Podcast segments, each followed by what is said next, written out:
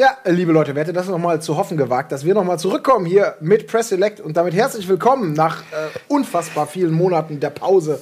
Haben wir es doch mal wieder geschafft, unser laberlastigstes Format, kann man ja fast sagen, auf Sendung zu bringen. Und äh, damit begrüße ich natürlich auch alle, die vielleicht zum ersten Mal dabei sind und überhaupt gar nicht wissen, was hier passiert. Äh, bei Press Select ist so ein bisschen der Ansatz, dass wir über Gaming relevante Themen im weiteren Sinne reden und das nicht nur mit Menschen, die euch vielleicht dann gut bekannt sind, weil sie hier eben arbeiten und sowieso quasi wie die Sau durch jedes Studio gescheucht werden. Nein, wir wollen auch externe Gäste dazu holen, die dann eben mit ihren externen Meinungen und anderen Blickwinkeln das Thema bereichern und einfach mal völlig anders beleuchten. So viel äh, zum kleinen äh, einleitenden Satz meinerseits. Heute habe ich eine Truppe, die zum Thema passt, das wir ähm, ja ansatzweise in einer der letzten Sendungen auch schon mal hatten. Da haben wir uns so ein bisschen mit der Zukunft von Nintendo äh, beschäftigt. Wir haben darüber spekuliert, was die Switch vielleicht können muss, die damals noch gar nicht Switch hieß, äh, worauf wir uns freuen können, wo wir Sorgen sehen, wo wir Probleme sehen. Da sind zwei Menschen dabei, die wir schon mal hatten, aber wir haben das Ganze angedickt mit zwei weiteren Menschen, denn jetzt wissen wir natürlich, die Switch ist seit zwei Wochen in den Läden. Grund genug für uns, nach zwei Wochen mal so ein wenig Revue passieren zu lassen, was in den letzten Tagen so passiert ist. So, das ist die Grundidee, wo wir nach, am Ende der Sendung landen werden. Das schauen wir dann mal. Ich fange einfach mal an, diese illustre Runde vorzustellen. Zu meiner Rechten sitzt Fabian Käufer, den wir hier natürlich bei Press Select auch schon mal hatten. Du bist als Redaktionsleiter bei Rocket Beans äh, für den Games-Bereich mhm. zuständig und quasi so, ja, der Big Brother für alles, was so digital inhaltlich über die Bildschirme flattert, ne? Genau, zumindest wenn es mit Games zu tun hat. Ah, das hatte ich jetzt so versucht mit digital irgendwie. Aber das ist schon äh, daneben ist Stefan Freundorfer. Du warst auch schon mal hier. Schön, dass du den weiten Weg aus München wieder gemacht hast.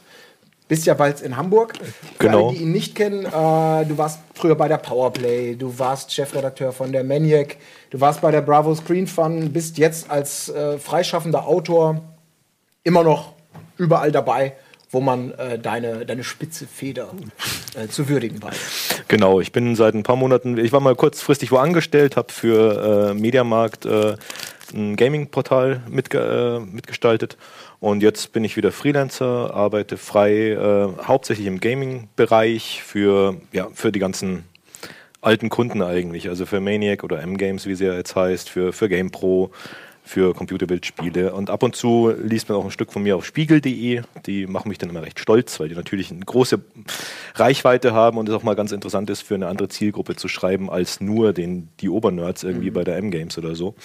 Genau, und deswegen habe ich auch schon viel Switch gespielt und kann vielleicht auch ein bisschen was dazu erzählen. Ja, und du hast auch eine der üppigsten Retro-Sammlungen, zumindest in meinem Bekanntenkreis. Ne? Äh, leider bin ich immer noch wahrscheinlich ein totaler Loser im Vergleich, im internationalen Vergleich, aber ähm, ja, es ist schon eine Menge.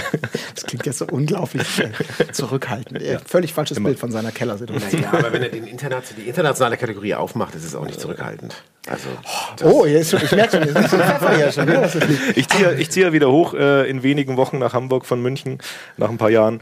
Und da werde ich meine Games wieder mitnehmen und dann hoffe ich vielleicht, dass wir auch mal mit Rocket Beans irgendwie mhm. mit, mit, Gregor wieder mal ein bisschen was machen und dann kann man ja mal schauen, ob man dann einen kleinen Peak auf, auf die Sachen, die ich so habe, bekommt. Das ist großartig. Der Mann, der gerade diesen Einwurf gemacht hat, ist natürlich auch bestens bekannt. Du warst dabei, genau wie Fabian, in der letzten Nintendo-Sendung. Heiko Gogolin auch wieder am Start. Freut mich sehr, dass du da bist.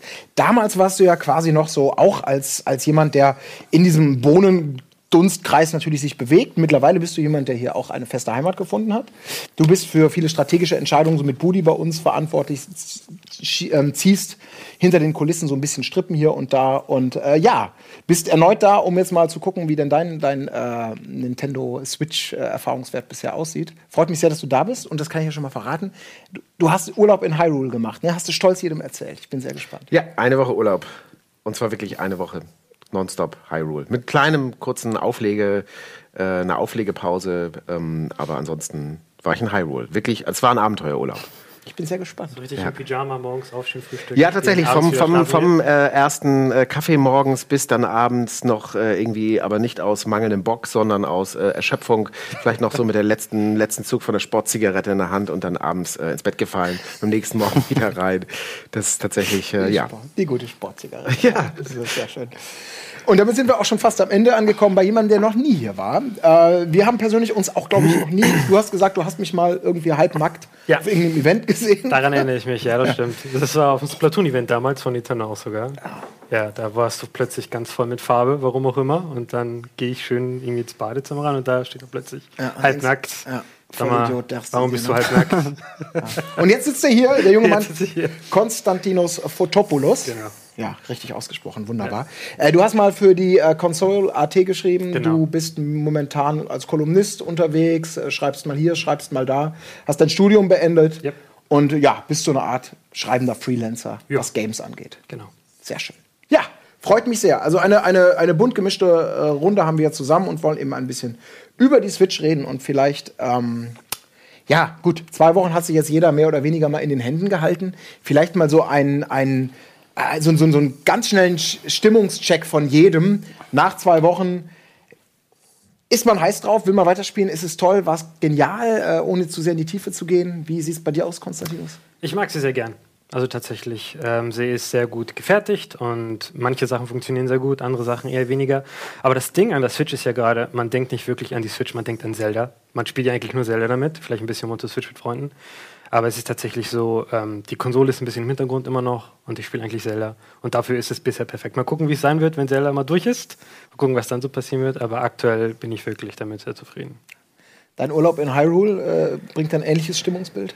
Ja, ich mag sie auch sehr, sehr gern. Ähm, ist für mich so ein bisschen das, was die Wii U eigentlich hätte werden können, vielleicht eigentlich hätte werden müssen. Im Grunde genommen ein ähnliches Setup. Äh, man hat ähm, ein, ein, ein Handheld sozusagen in der Hand, was aber als wirklich eigenständiges Handheld funktioniert. Und das finde ich ein äh, sehr, sehr schönes Konzept, da ich persönlich auch sehr gerne Bett spiele. Also Liegen ist eine meiner Kernkompetenzen. Und äh, es ist tatsächlich äh, dementsprechend auch äh, perfekt für mich. Und vorher war es halt immer so bei der Wii U, da musste man echt aufpassen. Also es- das Schlafzimmer ist bei uns ein Zimmer entfernt vom Wohnzimmer. Aber da war es mit der Verbindung schon so gerade hakelig. Und jetzt kann ich loungen, wie ich will. Das ist geil. Zwei Fürsprecher schon mal für die Mobilität auf jeden Fall. Ja, ich nehme sie auch hauptsächlich als Hand, äh, oder auch, weiß ich jetzt nicht genau, da kommen wir sicher nachher noch drauf. Also ich mag sie ganz gerne als Handheld. Äh, nutze echt wenig am Fernseher, das stelle ich auch immer wieder fest, aber eben, dass man so ein großes, so ein vollwertiges, so ein komplexes Spiel im Handheld-Modus äh, irgendwo draußen im Zug oder im Bett spielen kann, das macht die Switch schon einzigartig und, und dafür mag ich sie sehr gerne. Das freut mich. Fabian. Ähm, bei mir eigentlich auch positiv. Bei mir kam es äh, mir kam es ein bisschen entgegen, dass ich bin jetzt vor kurzem umgezogen wohne relativ weit weg jetzt von meiner Arbeit und pendel ähm, immer recht viel äh, jeden Werktag und da ist es natürlich super, so ein Ding mit dabei zu haben, wo du dann halt echt vollwertige Spiele drauf hast. Aber ähm, wie du schon sagtest, Konstantinos, ist halt wirklich sehr stark natürlich durch Zelda geprägt. Ich sag mal, wenn es jetzt Zelda nicht gäbe, dann es gibt ein paar andere ganz nette Spiele, aber es hätte mich dann jetzt schon wieder ein bisschen verloren und das merkt man halt auch so, dass ähm, sie nicht genau wissen, jetzt in den ersten zwei Wochen nach Launch gab es schon quas, quasi keinen Nachschub mehr irgendwie äh, im E-Shop oder auch in, in Re Form von Retail-Spielen. Ich bin mal gespannt, wie lange diese, diese initiale Euphorie anhält, ähm, bei mir jetzt persönlich.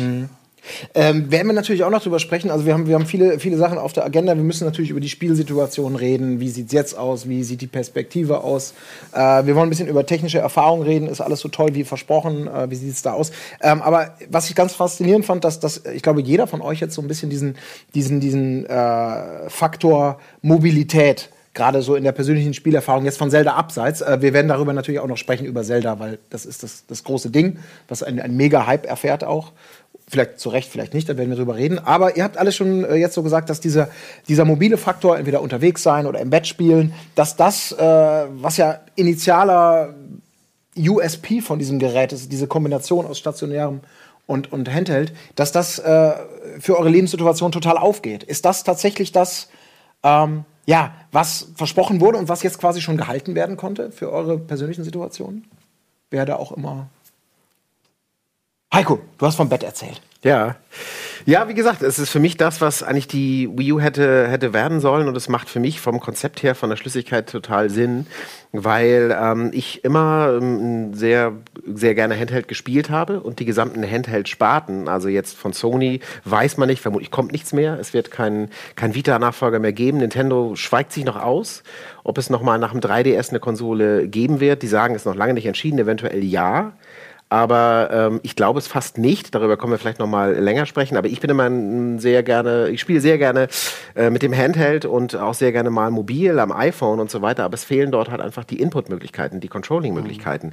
Und hier hat man halt einen vollwertigen, mehr oder weniger vollwertigen. Also ein bisschen krude ist, äh, ist die Anordnung natürlich schon an die, äh, dass die beiden ähm, Steuerkreuze hier so asymmetrisch verteilt sind und so. Daran muss man sich tatsächlich auch gewöhnen.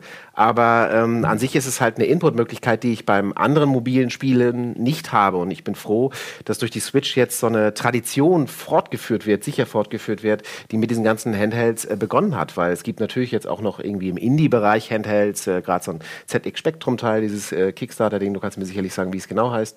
Kannst du nicht sagen. Es gibt immer wieder Handheld aus dem, aus dem, aus dem, aus dem, aus dem Indie-Bereich. aber Vega das oder sowas, oder war das das mhm. davor? Das Vega war, glaube ich, davor. Ne? Mhm. Es gibt auf jeden Fall, also das ist ein Mainstream, ein, ein, ein, das ist ein, äh, von einem ganz großen, tollen Softwarehersteller, von einem to tollen Publisher, es weiter ein Handheld geben wird. Das stimmt mich persönlich einfach sehr froh.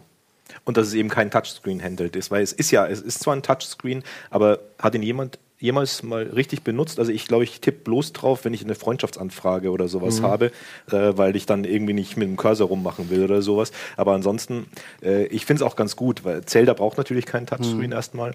Und ich hoffe auch, dass es so bleiben wird, dass das weiterhin äh, die Games so äh, konsolig sein werden, dass sie eben keine Touchscreen-Spiele sind. Ich meine, es gibt jetzt Umsetzungen vom, vom äh, iOS und Android, dieses Voice, Voice. Äh, dieses Rhythmus-Game. Da macht es natürlich ja auch Sinn, äh, irgendwie zu wischen.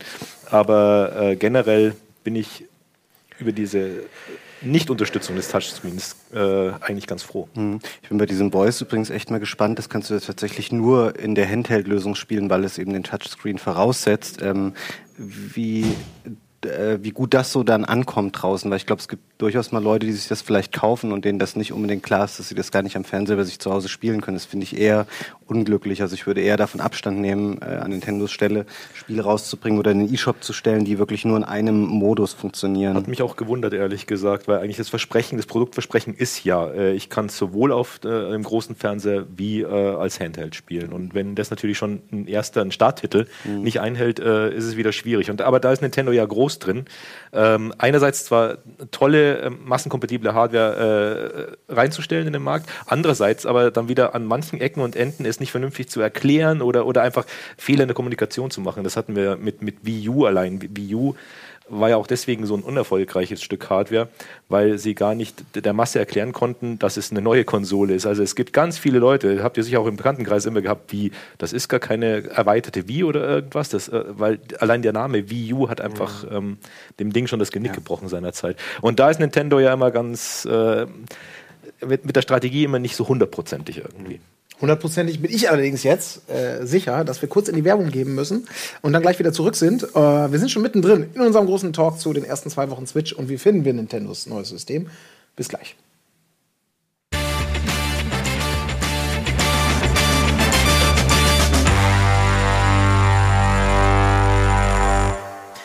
Da sind wir wieder mit dem zweiten Teil äh, zu unserem kleinen Feedback-Gespräch zur Switch. Und äh, ja, wir haben schon mal ein paar Punkte gesprochen und wollen jetzt noch mal ein bisschen über dieses ähm, das Besondere der Konsole reden, äh, wo wir schon drauf waren. Also erstmal die Hybrid-Funktion, aber eben auch diese Flexibilität und die Möglichkeiten, die es bietet. Du hast gerade schon gesagt, die Kommunikation äh, ist Nintendo in der Vergangenheit mit der Wii zum Beispiel nicht immer so super äh, äh geglückt.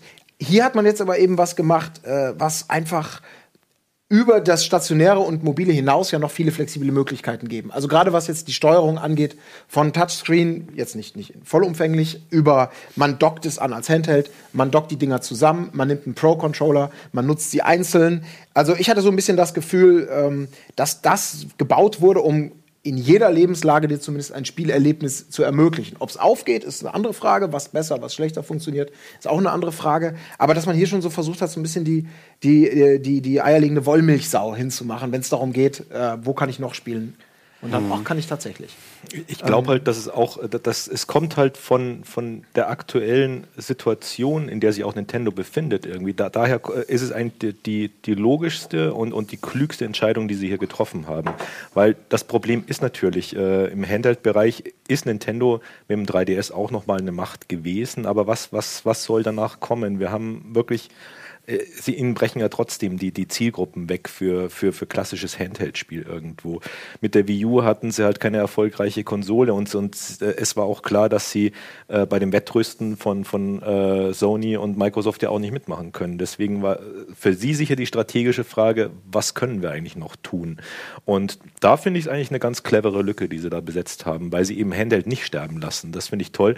Sie behaupten ja immer noch, dass es kein Nachfolger für den 3DS wäre und dass man, du hattest ja mhm. vorhin schon angedeutet, äh, ein bisschen, sie sagen nicht genau, also ich denke, es wird nichts mehr kommen danach. Also ja. ich denke, dass das ist damit, äh, Nintendo hat hier eine Hybrid-Hardware und damit decken sie das ab, was sie abdecken wollen. Und damit ist es auch durch. Das, das glaube ich tatsächlich auch, weil ähm, es gibt ja auch noch eine dritte Schiene, ähm, ähm die mobilen Spiele für, für Smartphones. Äh, Super Mario Run jetzt auch demnächst dann auf Android am Start und so. Das ist ja auch nochmal eine Kategorie. Und jetzt sozusagen die Sachen für iPhone, Android, dann halt nochmal die Switch und dann halt nochmal ein 3DS-Nachfolger. Das würde wäre totaler Wahnsinn auch. Ich glaube schon noch, dass noch eine Revision rauskommt für den 3DS. Ich glaube, das ergibt Revision oder Nachfolger? Eine Revision für den 3DS. Vielleicht kommt irgendwann eine kleinere Switch raus. Da ist ja jetzt der Nvidia-Chip drin und das ist ja die große Geschichte an der Switch, dass wir unsere Handheld-Entwickler und unsere Kundenentwickler vereinen. Das hat Nintendo schon vor Jahren gemacht mit ihrer Filmstruktur, damit sie halt Spiele für eine Plattform entwickeln können. Also wäre es sinnlos, jetzt noch einen neuen 3DS rauszubringen. Aber mhm. eine Revision eines 3DS, ich glaube, die wird schon noch kommen. Da der 3DS in Japan immer noch ganz gut läuft. Die hatten erst letztes Jahr mit Pokémon Sonne und Mond ihre schnellst äh, mhm. verkauftesten Spiele aller Zeiten, glaube ich. Es gibt schon viele Leute, die noch auf dem 3DS spielen. Und es kommt noch ein Monster Hunter raus in Japan. Und Monster Hunter ist für uns so ein kleines, so ein bisschen Nische, was immer populärer wird, aber in Japan ist das, richtig, ist das ein richtiges Event für die Händler, denn die wissen, die Publisher wissen es auch, wenn ein Monster Hunter rauskommt, kommt neuer Schwung rein in den 3DS und Leute interessieren sich plötzlich wieder für den 3DS. Das heißt, ich kann auch mein Spiel rausbringen. Und es kommen noch ein paar Nintendo-Spiele raus für den 3DS. Mhm. Und ich glaube, es werden sogar noch welche äh, angekündigt werden, die exklusiv für den 3DS rauskommen, äh, rauskommen werden. Ich wette, ein paar Switch-Leute äh, finden das nicht besonders toll. Die werden sich sagen, warum? Ich habe doch hier 330 Euro bezahlt für mhm. die Switch. Das soll gefälligst alles für die Switch rauskommen. Aber einfach von der Betriebswirtschaft her gibt es schon Sinn, wenn man Handy hat, Handyspiele kostenlos oder manche kostenpflichtig. Mario kostet jetzt 10 Euro. Dann die Switch für 330 Euro, was nicht wenig Geld ist. Und das Zwischending halt der 3DS. Denn Nintendos Ziel mit der Mobile-Geschichte ist es ja, Leute dazu zu bringen, ihre eigene Hardware zu kaufen. Und jetzt den Leuten zu sagen, die Mobile Games spielen, die umsonst sind, die eigentlich gar nichts bezahlen wollen für diese Mobile Games, zu sagen, jetzt gib mal 400 Euro aus für eine Switch und Mario oder und Zelda, das ist sehr schwierig. Aber denen zu sagen, gib mal 80 Euro oder 100 Euro aus für ein 2DS mit Mario Kart oder so, das ist schon realistischer für diese eine Käuferschicht. Deswegen glaube ich tatsächlich, es wird noch eine Revision rauskommen, auch wenn das vielleicht verrückt klingt aktuell, weil wir gerade in dieser Switch-Bubble sind. Aber wenn das mal ein bisschen abflaut, dann kommt wieder der 3DS. Und es gibt einfach so viele 3DS-Konsolen draußen. Ich glaube, es sind über 60 Millionen 3DS-Konsolen mhm. verkauft worden. Und wie gesagt, Japan äh, mag den noch und es kommt noch Monster Hunter raus. Also ich glaube, da wird schon noch einiges kommen. Aber du hast ja jetzt gerade schon selber den 2DS angesprochen. Wenn es den nicht gäbe, würde ich dir, glaube ich, recht geben. Aber ja. so was willst du denn an dem Gerät 3DS oder 2DS, kannst du nicht mehr viel im Rahmen der Revision dann vornehmen. Du kannst ja. das Gerät kaum, ich glaube, ich kaum noch billiger und noch unaufwendiger gestalten. Also klar, vielleicht kostet es irgendwann mal 69 Euro, aber ich glaube, noch ein primitiveres Gerät daraus bauen als jetzt ein 2DS, das wirst du kaum noch hinkriegen. Und ich glaube nicht, dass es so sinnvoll ist. Also ich glaube eher, dass die lassen jetzt vielleicht mal ein Jahr oder so ins Land gehen und dann ist die Technik vielleicht so, dass sie sagen können, sie können eine billigere Switch bauen, die vielleicht ein, äh, ein Gerät ist, wo dann keine abnehmbaren Joy-Cons mehr drin sind, kein HD-Rumble, sondern was nur eine portable Lösung dieses Geräts ist und das kostet dann meinetwegen 200 19 Euro oder 199 oder so. Und das ist dann die Handheld, weil ich glaube, es macht überhaupt keinen Sinn, dass sie den 3DS noch weiter befeuern. Und ich habe es eben schon mal angesprochen, dass man jetzt schon merkt, es gibt quasi gerade keine Spiele jetzt mehr für die Switch. Es ist auch sehr, sehr wenig angekündigt konkret. Und es war schon meiner Meinung nach schon unglücklich, ich weiß nicht, wie ihr das seht, dass sie dieses Mario Sports äh, Superstars, warum bringst du das eine Woche nach dem Switch-Launch? Das wäre ein super Spiel gewesen für die Switch, dass sie das für ein 3DS bringen. Die schaden sich einfach gegenseitig, wenn sie eben weiter diese multiple Strategie fahren mit Mobile Games, mit Switch und mit reinen Handheld-Spielen für 3DS und 2DS. Also ich glaube nicht, dass sie das noch weiter pushen werden. Ja, das glaube ich halt nicht. Ich glaube nämlich nicht, dass die Switch ein Substitut ist für den 3DS, weil die Preissegmente einfach komplett anders sind. Also du hast die Käuferschicht, die möchte diesen Hybridfaktor, die möchte ein 720p-Display haben, die möchte HD-Grafik und diese ganze Switch-Geschichte haben. Aber du hast andere Leute, die, wie gesagt, die spielen Mario auf dem Handy zum ersten Mal nach ganz vielen Jahren oder zum allerersten Mal, sagen sich, ja, das macht Spaß, ich möchte Mario auch so spielen auf dem Nintendo-Gerät. Aber den Leuten dann wirklich zu sagen, kauft ihr halt für 330 oder in zwei Jahren für 220 eine Mini-Switch, das ist, glaube ich, ziemlich schwierig. Und der 2DS, wie du schon sagst, das ist, der ist sehr günstig, das stimmt schon. Aber ich glaube, das ist so ein bisschen die Kinderecke, der 2DS. Und vielleicht, ich weiß es nicht, vielleicht kommt äh, ein neuer Formfaktor raus für den 3DS, der vielleicht 3D komplett wegmacht oder so, weil es benutzt eigentlich kaum noch jemand. Es nutzt sich eigentlich kaum noch jemand. Und vielleicht sind die Komponenten einfach noch mal günstiger geworden. Da haben sie gesagt, okay, machen wir halt noch ein 3DS raus. Der ähm, wird dann irgendein Gimmick haben, vielleicht verschwinden ja Miiverse. Miiverse gibt es ja für die Switch gar nicht. Es gibt äh, Street Pass gibt es nicht für die Switch. Vielleicht sagt sich Nintendo, dann machen wir halt einen 3DS, der auch diese Sachen nicht mehr hat. Die Wii hatte ja auch eine Revision und da hat sich auch hier gefragt, warum, warum gibt es diese Wii Mini? Die hat aber auch keiner gekauft. die Ja, genau. Das, ich sage ja nicht, Das- dass ich den neuen 3DS das. Thema war ja Das dann auch so zu Ende ganz zu Grabe einfach zu dem Zeitpunkt. Ja. Moment. Aber ich, ich Also ich ja- habe sie ja. gekauft. um zu sammeln Ja wahrscheinlich. klar, wunderschön rot, wie die ist. Aber man hat, es ist ja schon ganz, wir sind ja schon so ein paar Punkte gefallen, die ja extrem spannend sind bei dieser Frage, wo richtet sich Nintendo jetzt überhaupt hin aus? Man könnte irgendwie das Gefühl haben, dieser, dieser, wie ich es vorhin genannt habe, dieser eierlegende Wollmilchfaktor unterwegs, äh, Steuer, es ist aber auch eine richtige Konsole, das alles zusammenzunehmen, ist so wie der letzte richtig große, umfassende Versuch zu gucken, wie kommt ein System aus unserem Haus erstmal an. Jetzt sieht man hier schon, dass das, glaube ich, die überwiegende Mehrheit von euch jetzt sagt, ich habe es primär als, als Handheld genutzt oder zumindest als mobiles Spielsystem. Gleichzeitig sagen wir oder wissen wir ja eben auch, äh, sie können technisch nicht konkurrieren mit dem, was, was andere stationäre äh, Betreiber momentan bringen. Soll heißen, die, die Grafikwelten, die werden einfach, das ist jetzt gesetzt, die werden für die nächsten Jahre, solange es keine, keine, keinen Nachfolger oder was gibt, das wird einfach hoffnungslos veraltet sein und hat sich auf ein Niveau eingeschossen damit, dass das seit Jahren eigentlich bekannt und etabliert ist.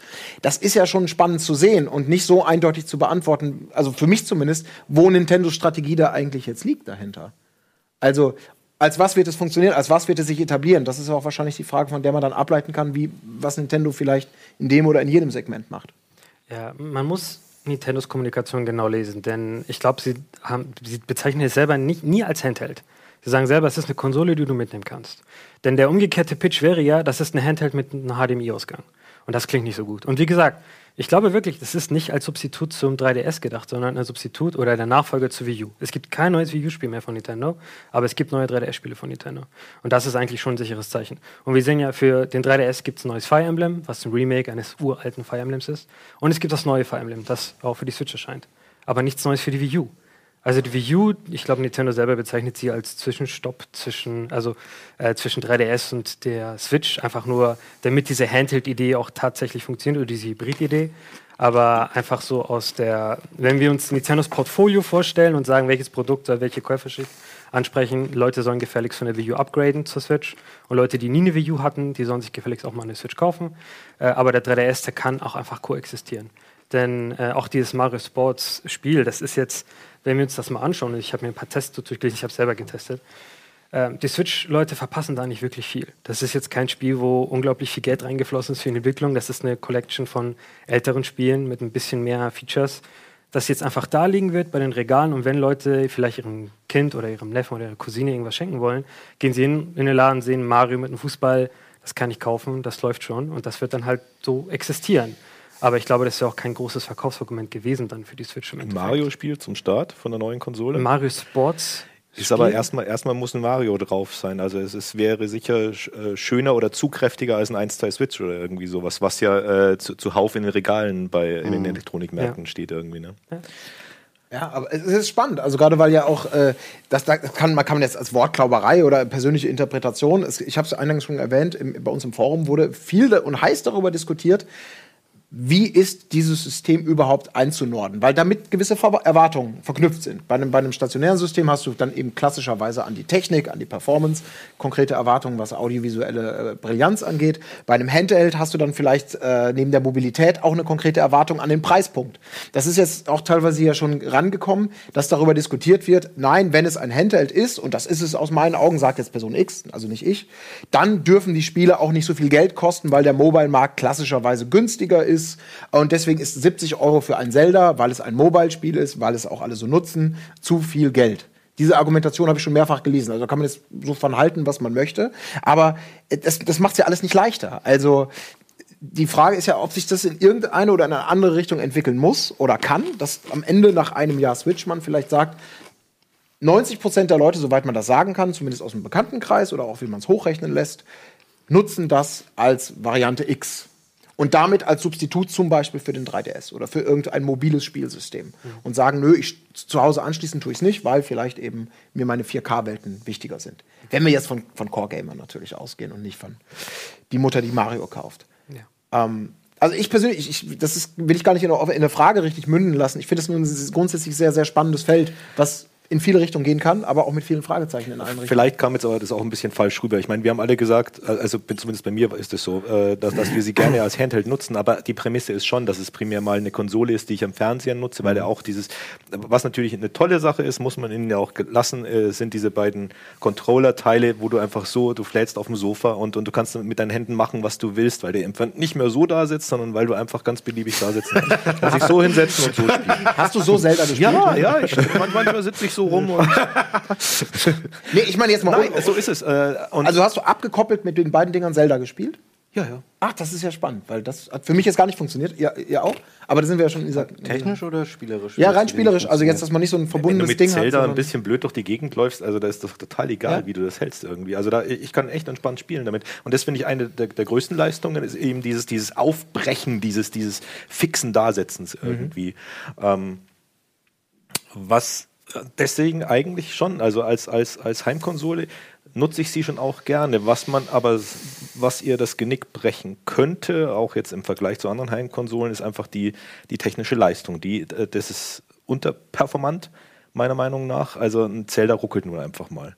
Äh, ich bin selber keiner, der, der so groß drauf Wert legt, aber wenn, wenn selbst meinem äh, gealterten Auge das irgendwie dann doch ab und zu so ein bisschen äh, reinfährt und, und, und, und man ein bisschen genervt ist, das, weil es einfach unnötig ist, weil Zelda ist nun auch nicht mal das, das komplett. Natürlich ist es ein komplexes Spiel, also bitte nichts falsch verstehen hier, aber es, es, es, es ist, glaube ich, von, von der Grafiktechnik nicht das, das Komplexeste, was man sich so vorstellen kann. Äh, es ist ja nicht ohne Grund auch ein sehr comichafter Look, ein, ein sehr, sehr, sehr künstlerischer, sehr bunter Look. Ähm, einfach um, um nicht, nicht realistisch sein zu müssen in irgendeiner Weise. Und auch die, die Physiksimulation ist jetzt auch nicht das, das, das, das Gelberste vom Ei. Also da hat man auch schon andere Sachen gesehen.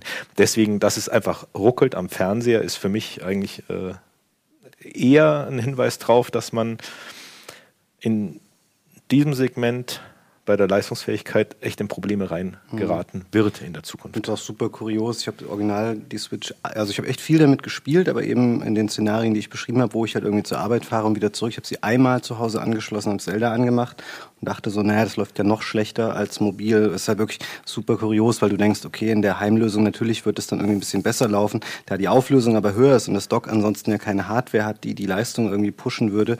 Ähm, ich finde die Performance dann schon sehr, sehr grenzwertig. Ich fand es echt fast also kaum möglich, das auf dem Fernseher zu spielen, ohne dass es mir dann wirklich ein bisschen den Spaß äh, vergällt hätte, weil die Performance einfach wirklich schlecht ist. Und ähm, bin da normalerweise auch nicht so, dass es mich so extrem stört, aber ich spiele halt auch viele der üblichen Multiplattform-Spiele auf dem PC, wo dann irgendwie keine Ahnung, du zwischen 60 und 100 Frames irgendwas hast, je nachdem, wenn du halt einen Monitor hast, der mehr als 60 Frames darstellen kann. Und natürlich fällt es dir dann schwer, auf den Zelda zu gehen, was dann auf dem Fernseher auf einmal mit 20 Frames äh, dann daherkommt. Und also ich sehe es tatsächlich eher als Handheld. Meine Motivation, das weiter zu Hause am Fernseher zu betreiben, ist, äh, hält sich sehr in Grenzen gerade. Ich habe halt immer noch die Hoffnung, dass, dass dann auch neue Games rauskommen, wo sie es ein bisschen, also das ist ein Mario, dass sie es einfach da schon besser im Griff haben. Die, äh, Das ist, ich finde, so technische Probleme sind für Nintendo eigentlich auch höchst ungewöhnlich, weil Ja. man kann, muss Nintendo halt, kann Nintendo einiges vorwerfen, aber dass die Sachen jetzt nicht tight sind, das eigentlich nicht so, weil die ganzen Sachen auf der Wii U, ich fand persönlich die Wii U ja auch von der Grafik ähm, auch nicht so schlecht eigentlich, weil Nintendo einen ganz eigenen Kosmos hat und es gibt sehr wenig ähm, überhaupt noch was anders, wo in diesem klassischen Comic-Look gemacht wird. Auch Sony macht da sehr, sehr wenig. Ratchet und Clank sah dann mal ganz toll aus und so. Aber in dem Bereich hatte, ist Nintendo halt auch einfach äh, einzigartig. Insofern fand ich die Wii U auch ähm, in diesen ganzen Comic-Nintendo-Marken immer konkurrenzfähig. Und ich glaube schon, dass die das auf jeden Fall in den Griff bekommen. Also ein Mario wird jetzt nicht ruckeln oder so. Ist natürlich die Frage, wieso ist es so? Ist das ein Wii U-Code? Wenn ja, ist, wieso läuft es auf der Wii U nicht tight? Ich glaube halt, ja, das ist das ganze Konzept, überhaupt Open World, Streaming, ähm, das ist einfach irgendwie auch total krass. Sowas hat Nintendo noch nie gemacht. Sowas kommt aus Japan halt äh, kaum. Ähm, ich glaube, dass es insgesamt ein Konzept ist, was denen ein bisschen über den Kopf gewachsen ist. So, aber für einen First-Party-Launch-Titel äh, mit dieser technischen Performance, auch wenn sie mich nicht stört, rauszukommen, ist schon ein bisschen peinlich tatsächlich. Aber ich meine, dass das Ganze nach oben hin endlich ist, das kann man ja anhand der Fakten jetzt schon hochrechnen. Also das ist nie eine, wenn man jetzt von Konkurrenzfähigkeit stationärer Konsolen ausgeht, die halt schon vor der Switch da waren. Da wissen wir ja, da ist das Ende der Fahnenschrange, egal wo es jetzt vielleicht bei Zelda im Speziellen dran gehapert hat, das ist ja schon da. Ja, aber ich brauche es Ähm, nicht. Also wenn ich jetzt Super genau. Mario, Super Mario Ja. Odyssey sieht wahnsinnig toll aus. Und das, weil das, das macht halt kaum jemand anderes. Natürlich gibt's auch Ukulele oder irgendwie solche Sachen so, aber äh, die, dieser ganze klassische Comic-Look, der auch, äh, keine Ahnung, dann noch so eins, zwei, sagen wir, zwei Konsolengenerationen vorher halt noch viel konsensfähiger war, wo es einfach viel mehr Serien gab, auch von Sony tatsächlich. Ähm, äh, das gibt's halt nirgends woanders. Und ich finde, find, die Sachen sehen toll aus. Und ich fand auch Mario Kart kann ich jetzt immer noch spielen auf der Wii U, ohne dass ich denke, wie scheiße sieht das jetzt aus? So, natürlich ist, haben die damit ein Problem, weil die Multiplattform-Sachen, selbst wenn es Multiplattform überhaupt Umsetzungen geben wird, die es ja bei der Wii U zum Anfang noch gab, irgendwie, äh, die wird es vielleicht jetzt auch noch geben, aber das ist, wenn dann auch wieder nur so ein kleines Aufbäumen und danach geht schon nicht mehr, weil die Call of Duties dieser Welt, die wird man da halt weiterhin nicht drauf spielen können. Ich muss sie auch nicht drauf spielen, aber für viele ist es dann doch schon ein Argument, sich dann doch auch mal so eine Konsole zu kaufen. Aber wahrscheinlich, es wird wieder dahin gehen. Es ist halt ein typisches Nintendo-Spiel-Abspielgerät, ne? wie, wie wir es ja jetzt schon seit ein paar Generationen im Endeffekt haben. Also da wird sich nichts dran ändern. Aber vielleicht, wie du schon sagtest, mit einer erheblich höheren Menge als, an Spielen, als auf der Wii U der Fall war, weil halt die internen Development-Teams halt äh, jetzt anders ausgerichtet sind und es halt einfach äh, nicht mehr so viele verschiedene Schienen gibt. Und da ist halt wirklich die Frage, ne, kommt halt ein Pokémon, das neue Pokémon, kommt das halt dann irgendwie, wenn es irgendwann kommt, nur auf die Switch und halt auch andere Marken, die Nintendo auf dem, bisher nur auf dem 3DS gefahren hat. Ja, man darf auch nicht vergessen, ähm, wir im Westen sind sehr konsolenfokussiert. In Japan ist Handheld immer noch die dominante Plattform. Und wenn ich einem Publisher sagen würde wie Capcom, äh, ihr macht jetzt Monster Hunter für eine 3DS mit denselben Texturen wie vor fünf Jahren, mit derselben Engine wie vor fünf Jahren, jetzt macht man Full HD äh, Monster Hunter, die, die Entwicklungskosten würden explodieren und Capcom würde weinen wahrscheinlich. Äh, aber denen jetzt zu sagen, hier haben wir einen Zwischenschritt, denn diese Plattform, das ist halt ein Tablet. Man darf nicht vergessen, da drin ist ein Tablet-Chip und dieser Tablet-Chip ist gut. Das ist eigentlich der beste Nvidia-Tablet-Chip, den sie gerade haben. Sie haben einen Nachfolger, den X2, aber den benutzen sie selber gar nicht für ihr eigenes Tablet, für das neueste Tablet. Das Nvidia Shield Tablet, glaube ich, heißt es. Wenn ich also Capcom sage, ihr macht jetzt neues Monster Hunter, ihr könnt nicht nochmal die alte Engine benutzen für den 3DS, ihr müsst das jetzt neu mit HD-Texturen und alles drum und dran machen, dann sagen die, okay, machen wir halt auf Switch, denn dort sind die Kosten immer noch viel geringer, als wenn ich sage, ich mache ein super mega explosives Spiel für die PlayStation 4. Denn das wäre die andere Option in Japan. Wobei die PlayStation 4 in Japan auch nicht super dolle läuft, wie bei uns. Also dort ist tatsächlich, die Vita läuft ganz gut, der 3DS läuft ganz gut, die Vita stirbt so langsam. Äh, und jetzt ist die Frage, wie läuft es mit der Switch? Und die Switch hat ganz gute Verkäufe angefahren in Japan. Und diese ganzen Publisher wie Square Enix, die ihre ganzen 3DS-Spiele gemacht haben über die Jahre, die machen das Geld im Endeffekt. Also klar, die AAA-Spiele, wenn man sich da mal verbockt, dann verliert man eine Menge Geld. Aber diese ganzen kleineren, diese ganzen Double-A-Spiele, die es einfach nicht mehr gibt mittlerweile, weil alles nur noch AAA ist oder Indie, diese ganzen 3DS-Spiele, die könnten mit der Switch ein neues Heim bekommen. Und das ist, glaube ich, so ein bisschen den Effekt, auf den Nintendo setzt. Nämlich den Entwicklern zu sagen, ihr könnt eure Spiele hier immer noch rausbringen, die Kosten werden nicht explodieren äh, und ihr könnt darauf ähm, rechnen, dass die Leute, weil es halt auch ein Handheld ist, die Leute werden es halt mitnehmen, weil die Japaner, die fahren oft mit der Bahn hin und her zur Arbeit, die benutzen Handhelds viel mehr als wir und dort ist es halt noch eine ganz andere Geschichte. Die sind dazu bereit, dafür nochmal 60 Euro für einen Monster Hunter auszugeben, wo- obwohl es halt nicht 4K ein riesiges AAA wie Horizon aussieht. Ich meine, das ist ja der Traum, den viele Leute haben. Monster Hunter, das aussieht wie Horizon Zero Dawn. Wenn du das Capcom erzählst, sie sagen dir, ja gut, dann bezahl mal für die Entwicklungskosten. Dann muss Sony schon herkommen und sagen, hier ist ein Koffer, mach das mal für uns exklusiv. Aber dass sie von alleine, von sich aus sagen, machen wir, das ist halt sehr unrealistisch.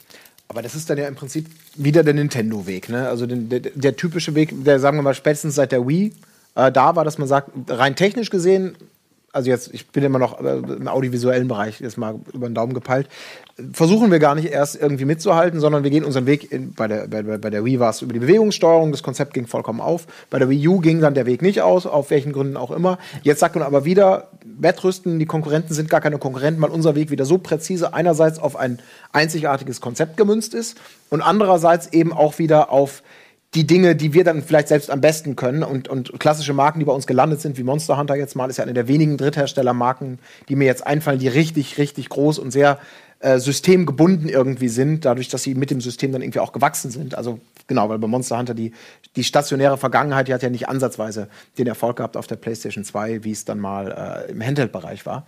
Also korrigiere mich, wenn ich daneben liege.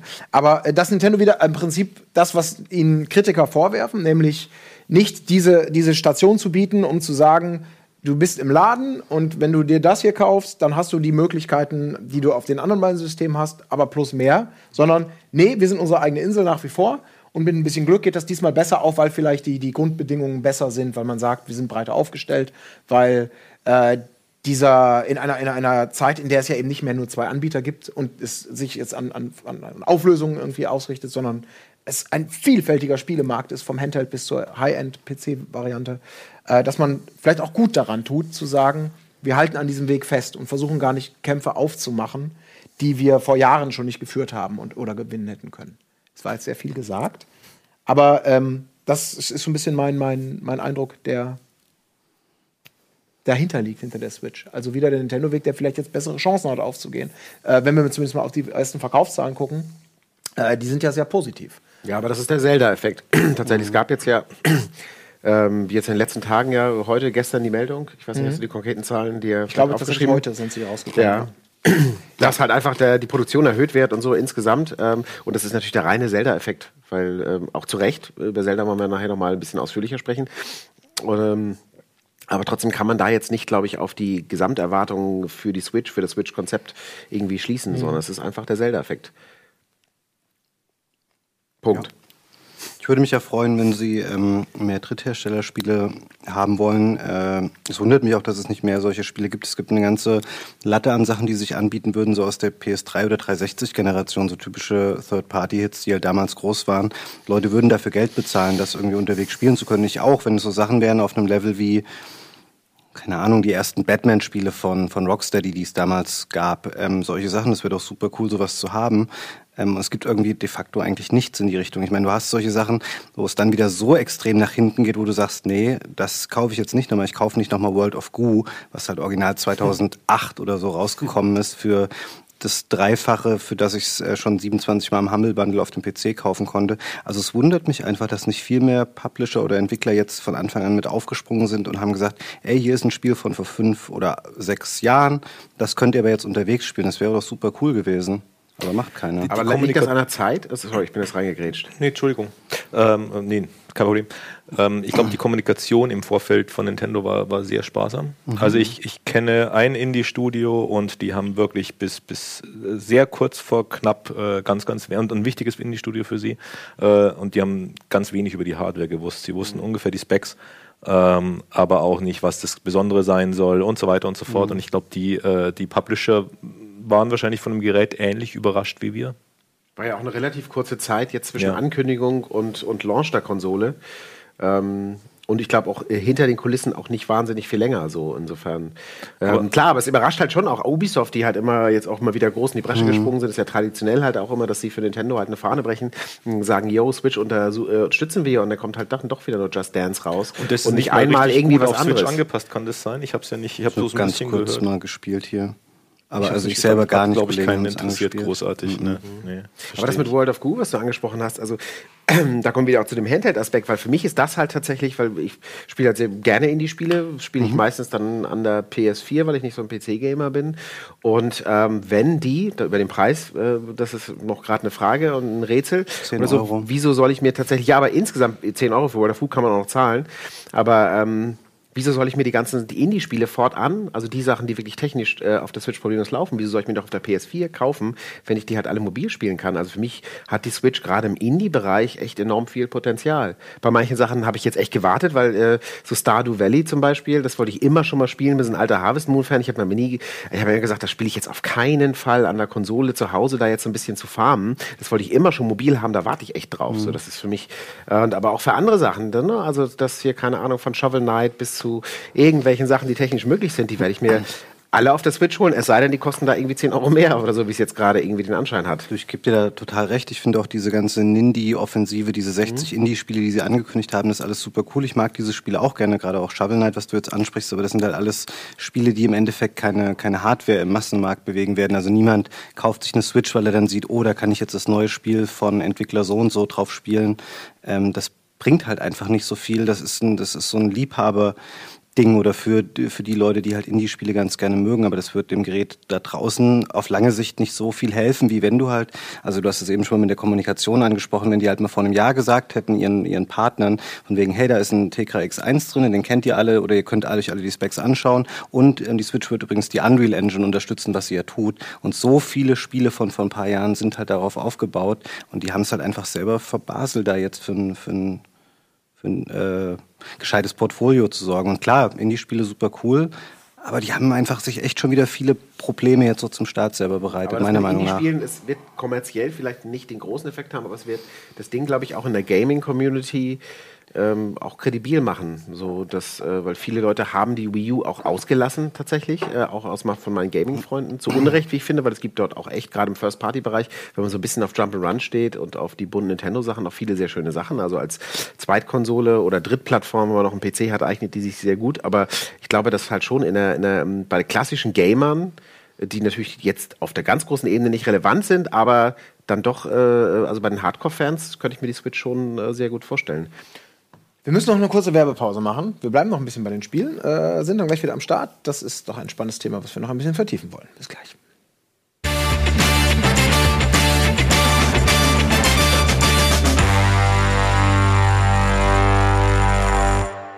Der nächste Teil unseres kleinen äh, Switch-Plausches. Wir sind mitten in den Spielen und gehen der Frage so gerade so ein bisschen nach, äh, was wird denn wirklich äh, mittel- und langfristig bewegen können? Sind es die Indie-Spiele, die man vielleicht endlich mal mobil spielen kann?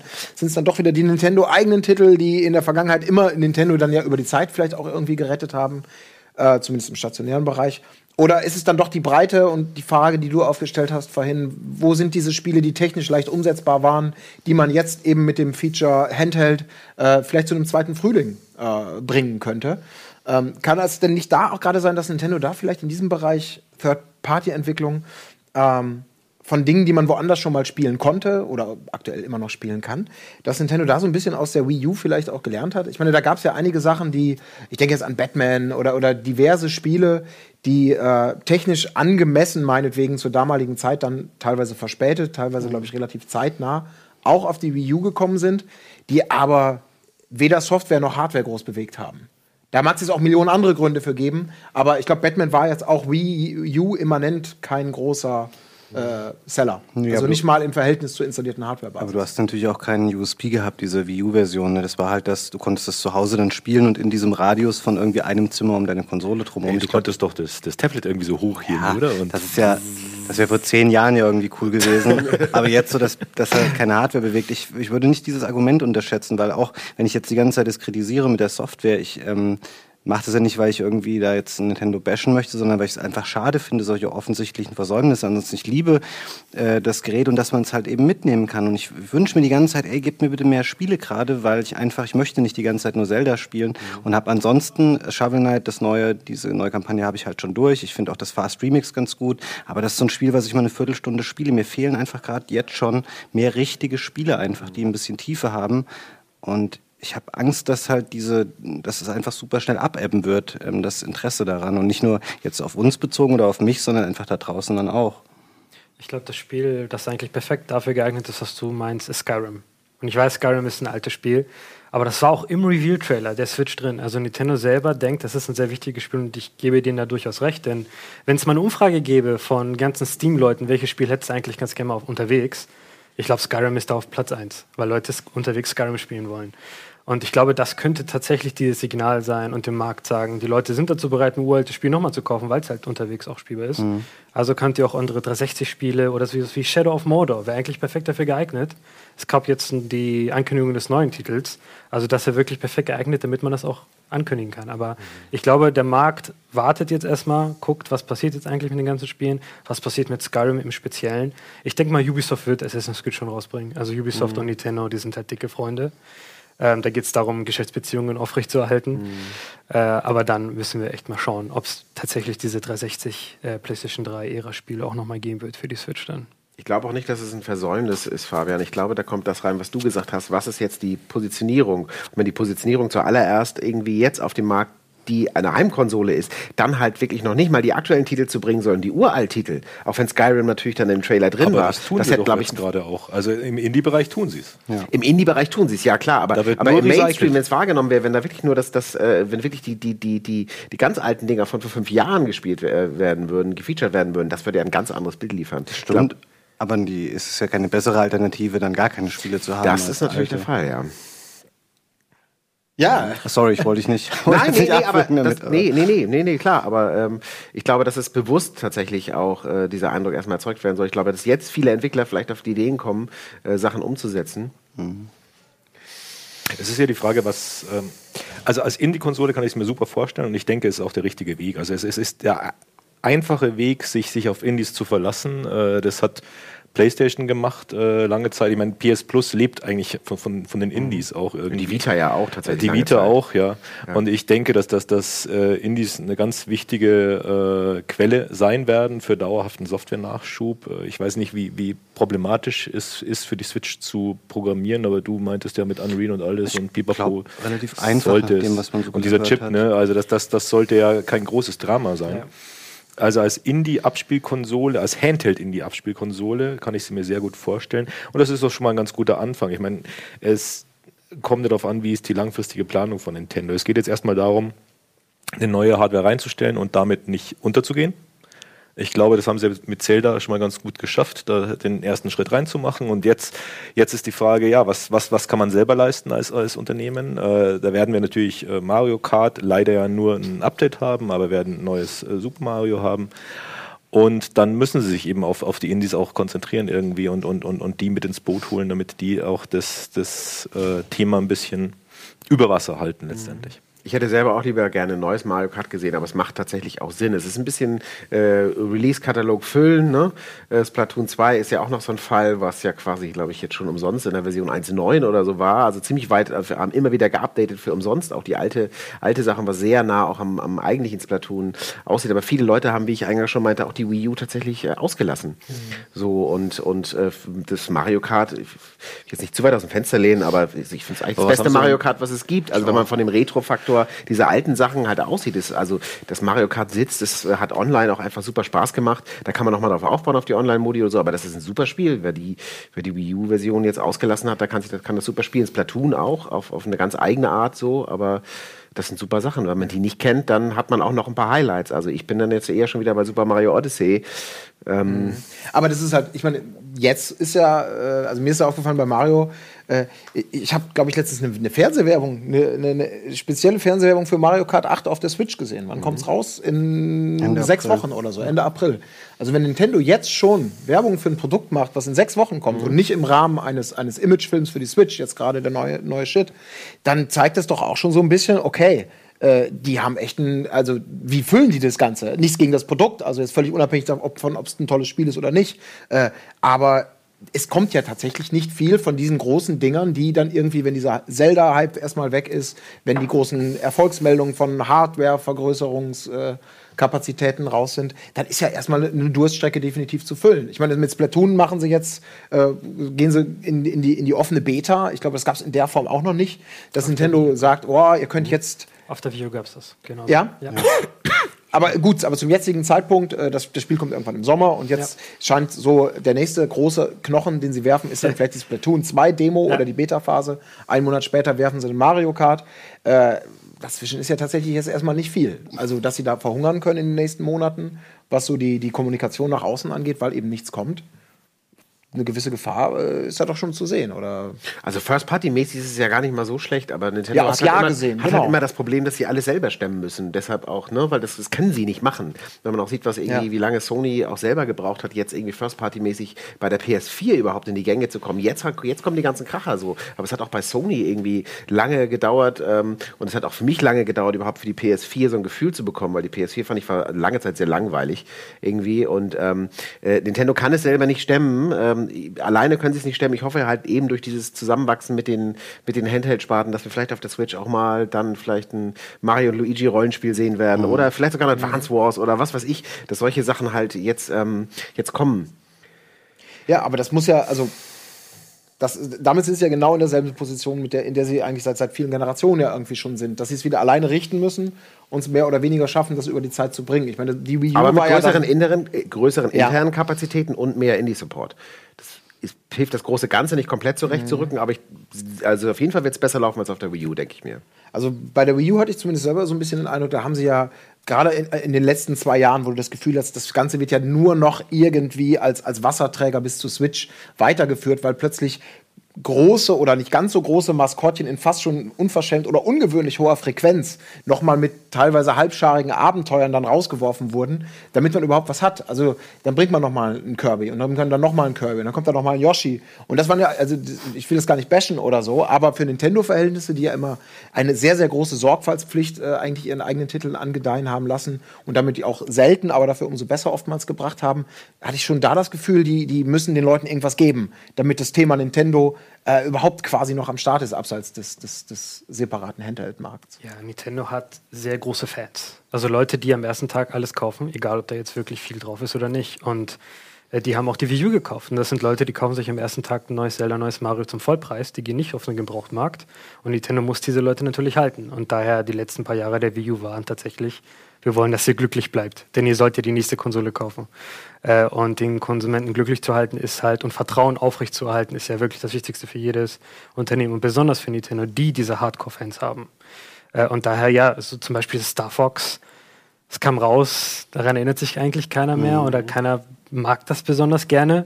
Aber es war halt da, um den Leuten noch ein Spiel zu geben. Und jetzt konzentrieren sie sich ja komplett auf die Switch. Und sie haben ja schon gesagt, die Wii U ist Geschichte. Ihr müsst sie eigentlich nicht mehr kaufen. Es gibt keine neuen Spiele dafür. Kauft mal bitte alle die Switch jetzt fürs erste Mal. Aber was wird dann, also was muss die Switch denn dann bieten, um es dann endlich mal zu schaffen, aus diesem, diesem, diesem, aus diesem kleinen Nintendo-Ding rauszukommen, sag ich mal. Also bei der Wii U ist es nicht gelungen, da haben wir uns schon drauf geeinigt, die haben es durch, durch, durch eigenen Support, der oftmals aber auch sehr, sehr zwiespältig in der Qualität war, zumindest geschafft. Ähm, es macht jetzt ja sonst niemand anders. Wir sehen jetzt irgendwie die Software-Situation bis Sommer, die besteht aus Nintendo-Eigensicht von den großen Namen, korrigiert mich, wenn ich falsch liege, aus Mario, pa äh, Mario Kart, aus einer Splatoon-Demo und dann der Veröffentlichung von Splatoon. Von Nintendo selbst kommt doch, glaube ich, bis zum Sommer nichts Großes. Nee, aber muss man jetzt auch sagen, ich will das jetzt nicht pauschal verteidigen, weil, Ja. äh, der- ich- wie gesagt, ich warte auch nur auf Mario, aber der Sommer ist jetzt auch gar nicht mehr so weit entfernt. Tatsächlich. Also, März jetzt, oder? naja, ich bin schon in Frühlingsstimmung. Also, Also, ich weiß ich nicht, habe schon ich- Mai-Gefühle. Also ich finde, also es, wenn wir Nintendo rausklammern, vielleicht habt ihr die Release-Listen besser, aber was, was soll ich mir, wenn ich Zelda durch habe, jetzt wirklich als nächstes supergeiles, heißes Thema dann zulegen?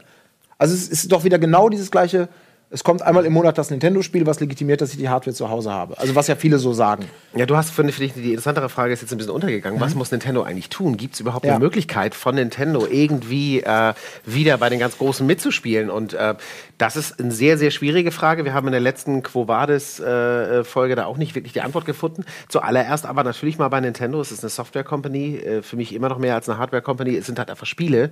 Und mit Zelda haben sie tatsächlich so ein Ding hingelegt, über das halt auch wirklich jeder gesprochen hat. Und zwar fernab von den Nintendo-Zirkeln oder von irgendwelchen, äh, also es ist wirklich auf, auf ganz großer Ebene ein Thema gewesen mit, mit unfassbar hohen Wertungen. Das gab es halt, keine Ahnung, ich weiß nicht, ob es bei Super Mario Galaxy das letzte Mal war oder vielleicht noch länger entfernt, aber noch, noch nie in den letzten, was ich, fast zehn Jahren gab es so einen Hype um ein Nintendo-Spiel im absoluten Mainstream. Aber sie brauchen einfach die Dritthersteller. Das, ist, das, äh, das, das war schon immer so, dass man die Dritthersteller braucht und eigentlich brauchen sie sie auch hier wirklich. Die müssen das Line-up einfach komplettieren, einfach die Sachen machen, die Nintendo nicht kann oder nicht, nicht, nicht, nicht beliefern will. Wir, wir brauchen Sportspiele, wir brauchen Autorennspiele, um einfach auch eine Familienkonsole zu haben irgendwo. Und wenn die fehlen, dann wird es schwierig. Und äh, du kannst mit, mit Indies, äh, kannst du die Familie nicht unbedingt glücklich machen. Sie versuchen ja mit ein bisschen mit ihren Partygames und so weiter und so fort, aber das ist eben nicht alles, es kann nicht alles sein. Das heißt, du brauchst eigentlich ein EA und du brauchst eine Ubisoft dafür. Ja, es ist halt aus dem Teufelskreis in gewisser Weise, wenn sie das nicht schnell an den Start kriegen, jetzt eben dieses vielfältige Portfolio, wo die Dritthersteller dabei sind, dann schadet es den Verkäufen der Konsole. Und ich meine, wenn du jetzt halt eine ganze Menge hättest, wenn du gerade, ist jetzt rein fiktiv, weil das eh unmöglich ist, wenn du jetzt ein FIFA da schon hättest und ein, ein geiles Rennspiel und noch halt diese ganzen Genres einmal abgedeckt, einen tollen Ego-Shooter, dann würde sich die Konsole vielleicht auch besser verkaufen, das ist eine viel höhere Basis, dann würde vielleicht auch mal wieder irgendein Ubisoft oder EA sagen, so wie es bei der Wii U ja noch war, da gab es einen Zombie U am Anfang, das hat jetzt schon keiner mehr getraut, mal zu sagen, hey, wir machen ein aufwendiges, teures Spiel äh, für eine neue Nintendo-Konsole. Ähm, und ja, das sind halt alles so sich selbst ergebende äh, Effekte. Wenn das aber jetzt von vornherein ausbleibt, warum sollte EA oder Ubi oder irgendjemand sagen in drei oder vier Monaten, ja klar, das ähm, scheint ja so gut da jetzt alles zu laufen, dann machen wir jetzt mal, fangen wir jetzt an, irgendwie große, große Marken nochmal auf die Switch mhm. zu bringen. Das hätte halt von vornherein irgendwie funktionieren müssen. Ähm, bin da ein bisschen, mhm. bisschen skeptisch dass, oder denke, dass wir vielleicht, wenn es blöd läuft, in einem halben oder dreiviertel oder in einem Jahr hier sitzen und es hat sich nichts grundlegend an der, an der Software-Situation verändert. Also klar gibt es dann ein paar neue Spiele, aber das Problem könnte unter Umständen noch genau das gleiche sein dann. Ich glaube, für jetzt ist es alles okay. Es ist Zelda und die verkauft sich schon durch. Für den Anfang zumindest. Es ist Launch. Die Nintendo-Fans kaufen das und äh, viele Leute interessieren sich für die Switch. Ich glaube, äh, der Reveal-Trailer ist einer der beliebtesten Trailer aller Zeiten, was Videospielkonsolen für Nintendo angeht. Also das Interesse ist da und die Switch ist ja auch interessanter und besser eigentlich als die Wii U in allen Belangen. Ähm, zum Launch gibt es Zelda. Das weiß Nintendo auch. Ohne Zelda wäre das eine Katastrophe gewesen. Aber es gibt Zelda und das reicht fürs Erste. Dann kommt die Splatoon-Demo strategisch natürlich schlau am Ende des Monats, sodass die Leute, die jetzt schon 100 Stunden Zelda gespielt haben, sich nicht sofort langweilen, sondern halt die Demo spielen. Ähm, Mario Kart, was die Wii U-Leute schon kennen. Aber Mario Kart ist halt so eine Marke, die machst du, die, das veröffentlichst du einmal, das verkauft sich in fünf Jahren immer noch. Ja, das ist halt einer dieser Evergreen-Titel. Und wenn man sich das übers Jahr anschaut, dann sind wirklich die ganzen großen Namen dabei. Da ist Zelda dabei, da ist Platoon dabei, was gerade in Japan ein riesen Hype ist. Also bei uns im Westen kam es ganz gut an. In Japan gab es plötzlich ähm, nicht genug U's in den Händlern, weil die Leute alles Platoon spielen wollten. Es gibt ARMS, was eine neue IP ist, keine Ahnung, wie die laufen wird. Äh, und es gibt natürlich Mario zu Weihnachten. Und ich glaube, nach Weihnachten, im nächsten Jahr dann, werden wir sehen müssen, wie gut hat sie sich denn tatsächlich verkauft, die Switch. Und wenn es genug Switches da draußen gibt, wenn die installierte Hardwarebasis groß genug ist, dann werden die Publisher auch schon folgen. Aber gerade für diese zwei Themen, die du ansprichst, Splatoon und was war das zweite Online-Ding? Äh, oder, Mario Kart oder sowas. Ähm, wir haben schon noch große Stolpersteine, die da im Weg sind. Also wenn ich äh, mir jetzt einen Super Bomberman angucke, was ich spiele und was, was unheimlich laggy ist äh, mit, mit, mit der Online-Anbindung, ich weiß nicht, ob ihr es selber auch so erlebt habt oder woran das liegt und so. Also die müssen jetzt erst auch mal gucken, dass die technisch das Ding in den Griff bekommen und dass diese ganze Wi-Fi-Geschichte zum Beispiel funktioniert. Und ähm, das ist ja was, was, was einem sofort das Genick bricht, wenn man einen Multiplayer-Shooter hat und, und ein Splatoon, das, äh, das laggt oder das, das, das nicht vernünftig reagiert auf meine, meinen Input. Das ist schon sehr schwierig. Da müssen wir auch erstmal gucken, wo wir da hinkommen, ob wir da auf eine gute, technisch hundertprozentige Linie kommen, weil wir haben das Problem, äh, der Leistung schon besprochen und auch eben, dass, dass, Macken da sind. Und da lassen Sie erstmal gucken in, in zwei, drei Monaten, wie sich das Ganze dann eigentlich zeigt letztendlich. Da hat sich Nintendo bis jetzt auch relativ wenig in die Karten gucken lassen, was jetzt äh, das Online-System betrifft. Auch das Betriebssystem selbst verrät ja auch noch nicht so viel. Da fehlen ja auch so elementare Features, die man sich da wünscht. Die haben sich jetzt eher schon ein Ei ins Nest gelegt mit diesen ganzen komischen Ankündigungen. Ja, online muss man zahlen, aber für welche Spiele dann eigentlich? Und dann kann man irgendwie, äh, kriegt man Spiele umsonst, wie bei PlayStation PlayStation Plus oder so, aber die Spiele darf man dann auch nur einen Monat behalten oder so. Das ist alles noch sehr, sehr vage. Ich glaube, Nintendo weiß es selber auch noch nicht so richtig. Ähm, bei der Wii U war ich dann doch überrascht, dass online schon ganz nett funktioniert. Ich bin jetzt kein Hardcore-Online-Spieler, das ist jetzt wirklich klar, fehlen da entscheidende äh, Faktoren, Voice-over-IP oder so, was jetzt ja auch mit, mit einer Mobile-App gelöst werden soll. Tatsächlich parallel ist ja auch nochmal eine sehr eigene Lösung. Ähm, aber ich persönlich für meinen, ich bin jetzt nicht so ein großer Online-Spieler, für mich war es gut genug. Es hat funktioniert, Splatoon online zu spielen, Mario Kart 8 online zu spielen, war okay. Ich mache mir da tatsächlich nicht so viel Sorgen. Aber insgesamt, das ist wie gesagt, da, ähm, das Digitale muss Nintendo halt ähm, hinbekommen. Wir haben uns ja auch mal drüber unterhalten, Fabian, so, wie machen sie es eigentlich mit diesen ganzen Virtual Console Spielen? Weil du hast, du hast ja auch mal erzählt, du hast die Sachen alle total oft gekauft und du kaufst sie jetzt vielleicht noch einmal, wenn überhaupt, aber dann müssen sie auch für alle Ewigkeiten auf allen zukünftigen Nintendo-Plattformen nutzbar sein. Die müssen solche Lösungen finden. Ich glaube, es zeichnet sich ja schon ab, dass es nicht, ähm, du wirst keine, du kannst zwar digital einsehen, wenn du damals schon diesen Nintendo-Account hattest zu Wii U-Zeiten, dass du diese Spiele mal gekauft hast auf deren Webseite. Aber ich glaube, wenn da wirklich eine Art von Übertragung möglich wäre oder kostenloses Neu-Downloaden, wenn es denn irgendwann mal eine Virtual Console gibt, dann hätten sie das jetzt schon mal angekündigt, weil das auch so eine, so ohne Not jetzt einfach äh, keinerlei Kommunikation zu dem ganzen Thema Virtual Console stattfindet, verstehe ich halt auch null. Ähm, es hätte überhaupt keine Arbeit für Nintendo gemacht. Jetzt halt nicht. Ich meine, das eShop-Update diese Woche ist ein King of Fighters 94 in einer komischen, emulierten, portierten Version. Und warum, warum gibt es keine Virtual Console? Und warum sagt nicht mal Nintendo ganz klar, hey, ihr könnt eure alten Sachen verwenden oder, oder meinetwegen auch nicht, aber einfach diese komische, verschwurbelte Kommunikation ist ganz, ganz seltsam. Woher alles. kommt das? Ist das, weil Sie selber nicht wissen, wo Sie hin wollen? Oder, oder äh, haben Sie die Strategie einfach noch nicht? Sind Sie zu schnell mit der Konsole rausgekommen? Das glaube ich auf ich jeden schon, Fall. ja, also ja. Die, war, die Konsole war ja definitiv nicht fertig. Ähm, das siehst du ja auch an der, an der Oberfläche äh, ganz häufig und an vielen Sachen, die auch nicht hundertprozentig ausgereift sind. Ich meine, es gibt ja auch wirklich, du hast es eben schon mal angesprochen, eine Menge technischer Probleme, die es in verschiedenen Ausprägungen. Ich hatte zum Beispiel, ich hatte überhaupt nicht das Problem mit diesen disconnectenden Joy-Cons, aber ich habe auch, also die Wi-Fi-Performance von dem Ding, ich habe kenne kein kein Gerät oder was ich in den letzten zehn Jahren genutzt hätte, hat so eine schlechte Wi-Fi-Verbindung wie die Switch. Du hast einen Meter neben dem Router zu Hause, hast du, siehst du schon, dass der Empfang total beschissen wird. Ähm, Ja, technische Probleme ist vielleicht auch genauso so, so, so ein Thema. Du hast gerade eingeatmet, weil du. Ich wollte genau das, diese Dazu Überleitung was sagen, machen, ja. dass Ich, also ich frage mich halt, wie groß die Probleme tatsächlich sind. Also äh, das Ding ist nicht ausgereift, auf keinen Fall. Da gibt es äh, ganz viele Sachen so, wo man dann auch denkt, ja, ähm, keine Ahnung, vielleicht kommt im Jahr die Hardware-Revision raus und da sind dann so ein paar von den Sachen gel gelöst und äh, Stefan holt sie sich natürlich, aber ich wüsste nicht, ob ich das Geld äh, äh, aus, Sammler, aus Sammlerleidenschaft, aber ich wüsste nicht, ob ich sie dann gleich nochmal kaufe. So. Ähm, aber ich frage mich halt so in heutigen digitalen Zeiten, wo jeder kleinste äh, äh, der kleinste Fehler tatsächlich in Blogs äh, breit getreten wird. Wie groß sind diese Hardware-Probleme äh, wirklich? Weil klar, bei den Joy-Cons hat sich schon gezeigt, wenn eine relativ kleine Menge der Journalisten da halt schon das kein Einzelfall ist, aber vielen anderen Sachen jetzt halt irgendwie äh, verkratzte Displays und kaputte Pixel und so weiter. Äh, das ist einfach eine grundlegend andere Situation als noch vor 10 und 20 Jahren, dass hier jeder sofort, wenn irgendwie was Kleines dabei ist, das postet, irgendein Blog greift es auf, um damit halt irgendwie Klicks zu generieren. Ich bin mir halt nicht sicher, wie groß die Probleme tatsächlich sind. Ich weiß es nicht. Also ganz schwer zu sagen. Ich, äh, wir haben ja auch hier, wir haben ja durchaus auch bei Rocket Beans mit, mit unseren ersten Ladungen Switches auch Probleme gehabt. Also und zwar nicht ungewöhnlich kleine Probleme, sondern ungewöhnlich große Probleme, äh, die ich auch nicht kenne. Also ich habe das noch nie gehabt. Ich habe jetzt auch schon ein paar Konsolenstarts mitgemacht, wie wir alle. Und auch gerade bei von Nintendo ist man ja doch äh, über Jahre hinweg so ein gewisses Qualitätsgefühl auch einfach gewohnt gewesen, was vielleicht auch mal sogar über dem lag von von Mitbewerbern oder so.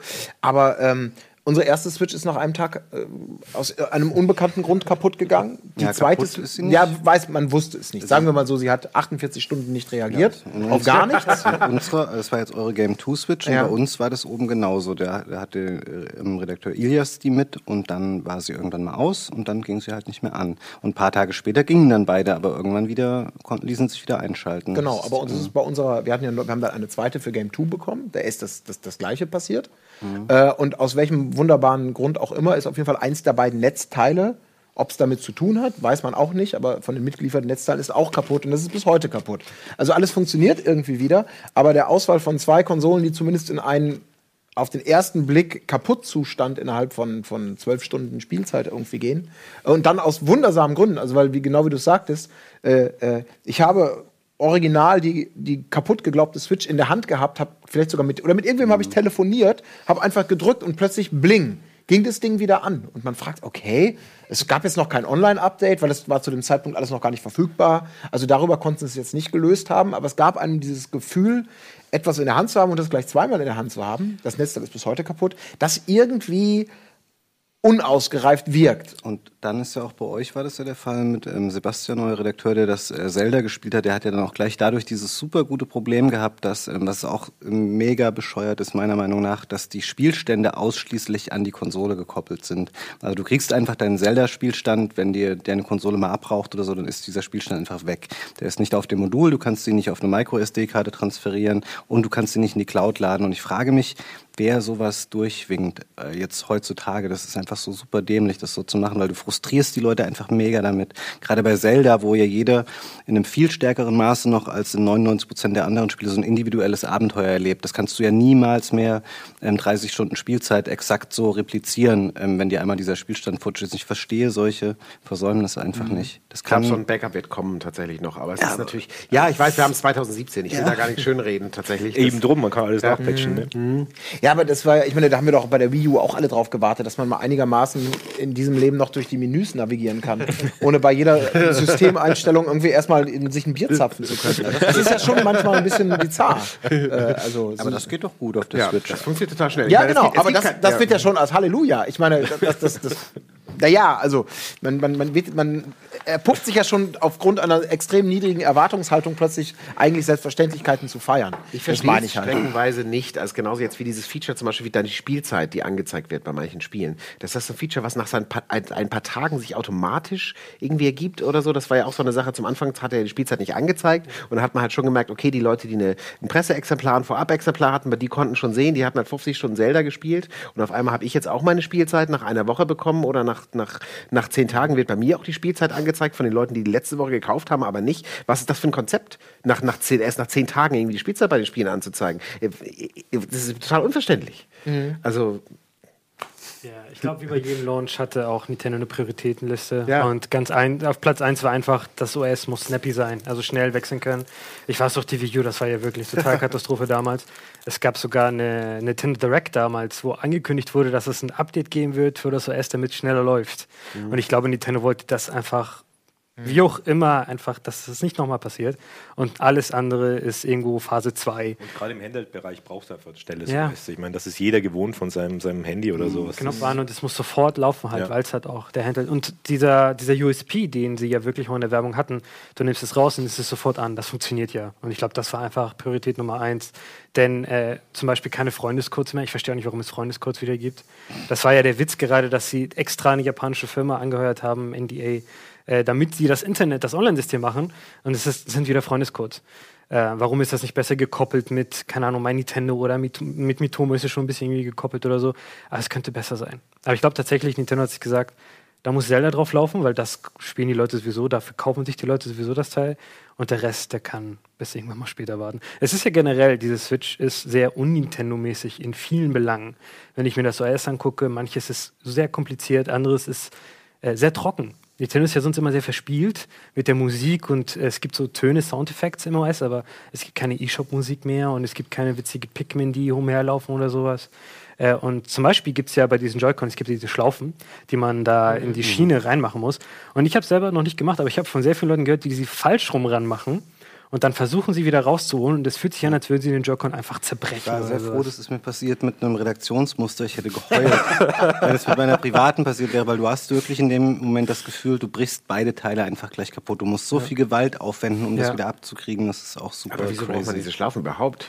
Weil du sonst die Schultertasten so schlecht sind von diesen Dingern. Wenn du die Joy-Cons so in die Hand nimmst, hast du nur diese ganz kleinen Ja. Buttons. Und dafür ist es halt gedacht, dass an diesen Schlaufen sind so Vergrößerungen, da hast du größere Plastikknöpfe dann oben. Okay, ich habe die gleich beiseite gelegt. Ja. Ich auch, Ja. aber wenn du mal, ich meine, wahrscheinlich macht man nie dieses Szenario, was sie in der Werbung zeigen, wenn man zu Hause sitzt, sitzt man da nie zu zweit mit diesen kleinen Dingern, mit denen man meiner Meinung nach eh nicht richtig spielen kann. Ja, du sollst in One to Switch den Controller halt nicht gegen den Fernseher werfen. Darum existiert die Schlaufe halt. Ich freue mich schon auf die nächsten E3s, wo man von den freundlichen Hostessen immer gebeten wird, bevor man auch nur ein, eine Sekunde spielen darf, erstmal das festzuzurren. Ja, hier für alle, ne? So. Wir machen eine kurze Pause und dann reden wir äh, weiter ähm, hier. Ich, wir können tatsächlich auch genau dieses Thema mal aufmachen. Wir haben jetzt ja viel spekuliert, aber vielleicht auch mal wieder ein bisschen auf den Boden der Tatsachen zu kommen. Äh, Steuermöglichkeiten, das, äh, es gab schon kleine Probleme, aber wie fühlt sich an, was war gut, was ist schlecht, äh, was, was ist noch optimierungswürdig? Reden wir gleich weiter im nächsten Teil hier bei Press Select.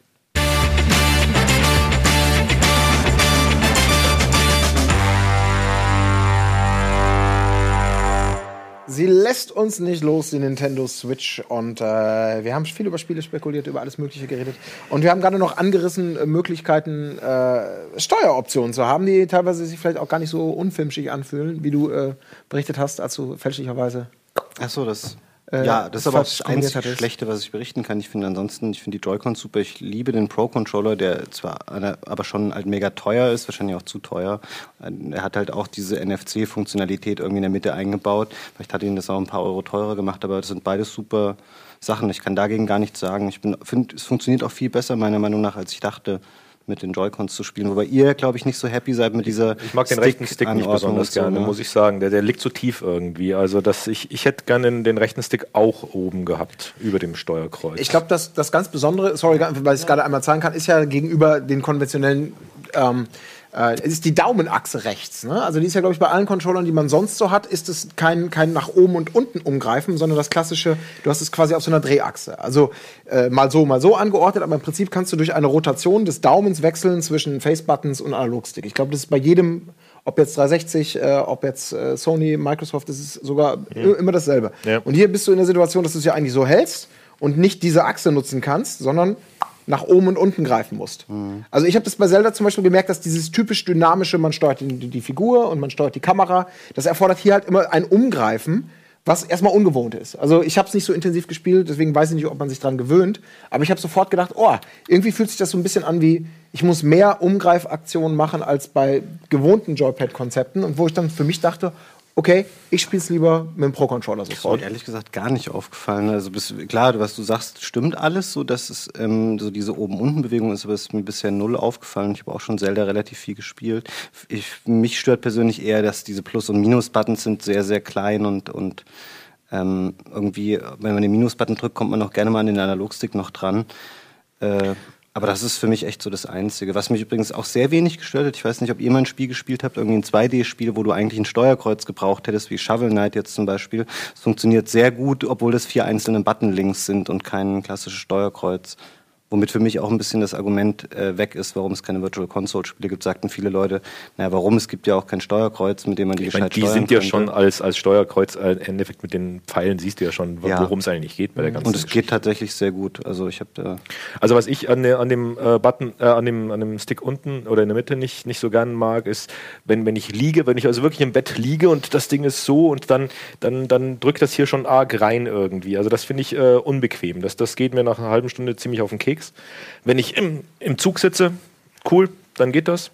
Umgreifen, richtig. Also ich finde die Anordnung, ich wüsste gar nicht, warum sie es gemacht haben. Das wäre mhm. eine interessante Frage, ganz einfach, die man die, die Ingenieure mal äh, oder den Designern mal stellen könnte. Vielleicht schaffen wir das ja irgendwann auf der E3 oder sowas. Wir Aber kriegen da mal die Möglichkeit. Ist es nicht einfach der, der, der zwei Spieler haben theoretisch die Möglichkeit, mit einem Ach, Gerät, also dass, das, das, das, dass es eine Spiegelähnlichkeit gibt. Ah, okay, genau. Denke ich jetzt. Also okay, okay. ich schätze, das ist dem nee, gute, gute Erklärung. Sonst hätten ja die ja, Schulterbuttons ja. hier außen sein ja, müssen. Habt ihr vollkommen recht. Habe ich nicht dran gedacht. Aber äh, kann man drüber streiten. Aber ich meine, es ist ja nur eine Möglichkeit. Ich persönlich, ich habe mich selber schon auf irgendwelchen Langstreckenflügen gesehen, mit der Powerbank, das Ding aufgeklappt als Display und mit dem, mit dem äh, Pro-Controller da sitzend und dachte mir, okay, das ist für mich das perfekte Setup. Da ist das Problem, aber das habe ich im Zug ausprobiert. Du musst relativ äh, tief in den Sitz reinsinken, mhm. um auch wirklich okay. äh, die Sichtachse, ja. damit das äh, auch richtig gut ist, weil du das nur, das beim Aufstellen ist das so richtig weit geht das ja nicht raus. Nee, ja. es gibt vor allen Dingen auch nur ein, ein Teil. Ähm, das stimmt. Das, das äh, so, so, steht es tatsächlich jetzt, aber es ist, es ist, ist halt auch irgendwie gerade im Zug. Ich habe das schon einmal gemacht mit dem Pro-Controller tatsächlich. Ähm, und im Zug wackelt das ja einfach auch mhm. konstant so ein bisschen. Und das ist wirklich, äh, wirklich echt schon so ein bisschen instabil. Ich habe mich echt gefragt, wieso sie hier nicht noch einen mhm. zweiten reingebaut haben. Weil ja. klar, es kann natürlich interne Hardware technologische ähm, Gründe haben, aber das, so, das Ding ist eigentlich ziemlich flach. Was hätte dagegen gesprochen, das Ding noch zu stabilisieren? Ja. was da echt eine gute Hilfe ist, ähm, ich weiß nicht, habt ihr euch Taschen gekauft zur Switch? Noch nicht. Nee, die offizielle. Ähm, genau, du kannst diese offizielle spezielle Tasche nehmen und die hat natürlich, äh, oder was heißt natürlich, aber die ganzen Taschen haben innen drin nochmal so einen kleineren Lappen, wo du normalerweise so Module und so reinsteckst. Und das ist bei der offiziellen Tasche, obwohl das gar nicht so beworben ist oder so. Das kannst du halt so falten in so ein Dreieck, dass es dann auch so, ah, eine, okay. so eine Ablagefläche für die Switch ergibt, die dann nicht nur auf dem kleinen Fuß steht, sondern dann ist sie quasi komplett hinten am Rücken gestützt. Und das geht sehr gut. Ähm, schon allein deswegen äh, lohnt es sich, ähm, sich da so eine Tasche zu holen, die dieses Feature mit hat. Ich habe gleich den ersten Kratzer reingehauen. So. Ich habe das Ding, weil es eben so, so flach steht, habe ich dann auf irgendwie einen Karton gestellt im Zug und das Ding oh. und dann eine falsche Bewegung, weil tatsächlich ja auch beim Spielen, der, der, das Kopfhörerding ist ja hier oben mhm. und dann wirklich einmal so gemacht, das Ding hier runtergefetzt und hier schon so ein Kratzer drin. Was natürlich auch äh, es ist klar, das ist nicht so schlimm, Kratzer. Ich bin da auch nicht so eitel oder so, ist wie, aber wie der erste Fleck auf dem mhm. irgendwie neuen tollen Pulli, den man hat, so der, der tut dann halt immer weh, weil es der erste ist. So, aber äh, ja. Und auch da ist äh, ein bisschen Fehlkonstruktion natürlich, dass äh, wir hier unten äh, den Stromstecker haben mhm. und du dann eben ja nicht aufgestellt äh, das laden kannst. Also du kannst im Zug, mhm. du musst es wieder vom, vom Strom wegnehmen äh, und kannst währenddessen während dem Spiel nicht aufladen. bald einen tollen so einen Flachbandwinkelstecker ja. für 40 Euro. Also es war aber tatsächlich, muss man jetzt mal sagen, irgendwie, es war, hat schon ziemlich viel Spaß gemacht. Zelda beim Pro-Controller, so in der Bahn, also es war wirklich dann ich, ne, in der, in der Woche in Hyrule, ich musste ja in Berlin auflegen, von Hamburg nach Berlin gefahren und so und dann echt, wir waren echt schon so, ah scheiße, jetzt was schon da, der Hauptbahnhof, äh, und so. das kann doch nicht sein, kann man nicht noch weiterfahren? Ach, äh, und das ist tatsächlich, äh, das war schon sehr, sehr schön. Ob dieses in dem Trailer beworbene, irgendwelche Jungs sitzen dann da im Park oder Mädels und spielen dann da auf dem Ding, das Ding wird nicht funktionieren. Also was die ernsthaft, also Mario Kart im Splitscreen, also ich finde, Zelda ist natürlich jetzt, ich habe Zelda gespielt, ist natürlich schon mal hart an der Grenze mit Texten, die ja sehr klein dargestellt werden. Also klein, wenn du einen Abstand hast. Ja. So, aber jetzt Mario Kart im Splitscreen unterwegs so, äh, boah, ich weiß nicht, ob das wirklich funktioniert. Dafür ist für mich der, das Display zu klein. Kommt so eine Lichtlupe noch raus dann dafür für die Switch. Ja, geht Mario Kart nicht sogar dann zu viert auch? Irgendwie haben sie sogar in einem Trailer drin, dass zu viert mobil gespielt wird. Ich meine, was ist das denn für ein Fenster hier? Also ich meine, wie klein ist das dann? So. Ja, ich finde es ja erstmal schön, dass sie es grundsätzlich anbieten und einkalkulieren, ob es dann funktioniert. Ne? ja, Das ist aber ich fand es halt grundsätzlich jetzt, Ja. ne, also das, das, das wirklich Du kannst Bomberman zu acht spielen an dem Ding. Ja, das ist ja. auch. also da möchte ich auch nicht zu negativ spannend. sein, weil es ist tatsächlich, es ist tatsächlich toll, das Ding aufzuklappen so. Ja. Und äh, das, ja. Wie war das denn so? Weil, ähm, also Alltagstauglichkeit ist so, ein- so ein Test, den ich noch gar nicht angemessen machen konnte. Einerseits der Jahreszeit geschuldet, andererseits wahrscheinlich dem, dem Hamburger Wetter.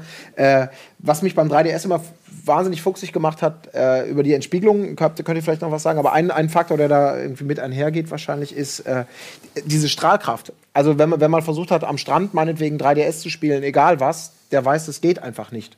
Weil die Strahlkraft des Displays nicht annähernd ausreicht, um einem an einem sehr, sehr hellen Umgebung äh, ein, ein schönes Spielerlebnis zu ermöglichen. Also ich habe schon diverse Advance Wars Runden über, über Ge- Hardware-Generationen dann auch unter, unter einem Handtuch liegen, damit ich überhaupt was sehen konnte in heller Umgebung. Also was nichts mit dem Spiegeln zu tun hatte, sondern ab einer gewissen Sonnenkraft, die dann hier in Hamburg eben noch nicht da war, kann man es nicht spielen. Und das konnte ich leider auch nicht ausprobieren. Aber das ist so eine meiner größten Sorge, weil das so ein, so ein für mich ist das Urlaub, Handheld unterwegs benutzen und da habe ich dann gedacht, okay, ich kann 3DS da nicht spielen, zum Beispiel. Und das, da baue ich drauf. Aber hat da jemand Erfahrungswerte, ob man mal sagt, es ist zu hell draußen, ich kann nicht spielen?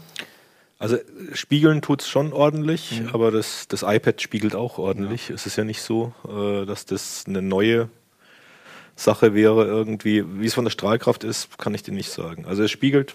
Äh, Mhm. Ich, ich konnte ganz gut spielen. Ab und zu, äh, wenn, wenn die Sonne seitlich in den Zug reinkommt, dann muss man schon ein bisschen weghalten, weil es dann doch zu schwierig wird, was zu sehen. Aber mehr kann ich dazu nicht sagen. Leider.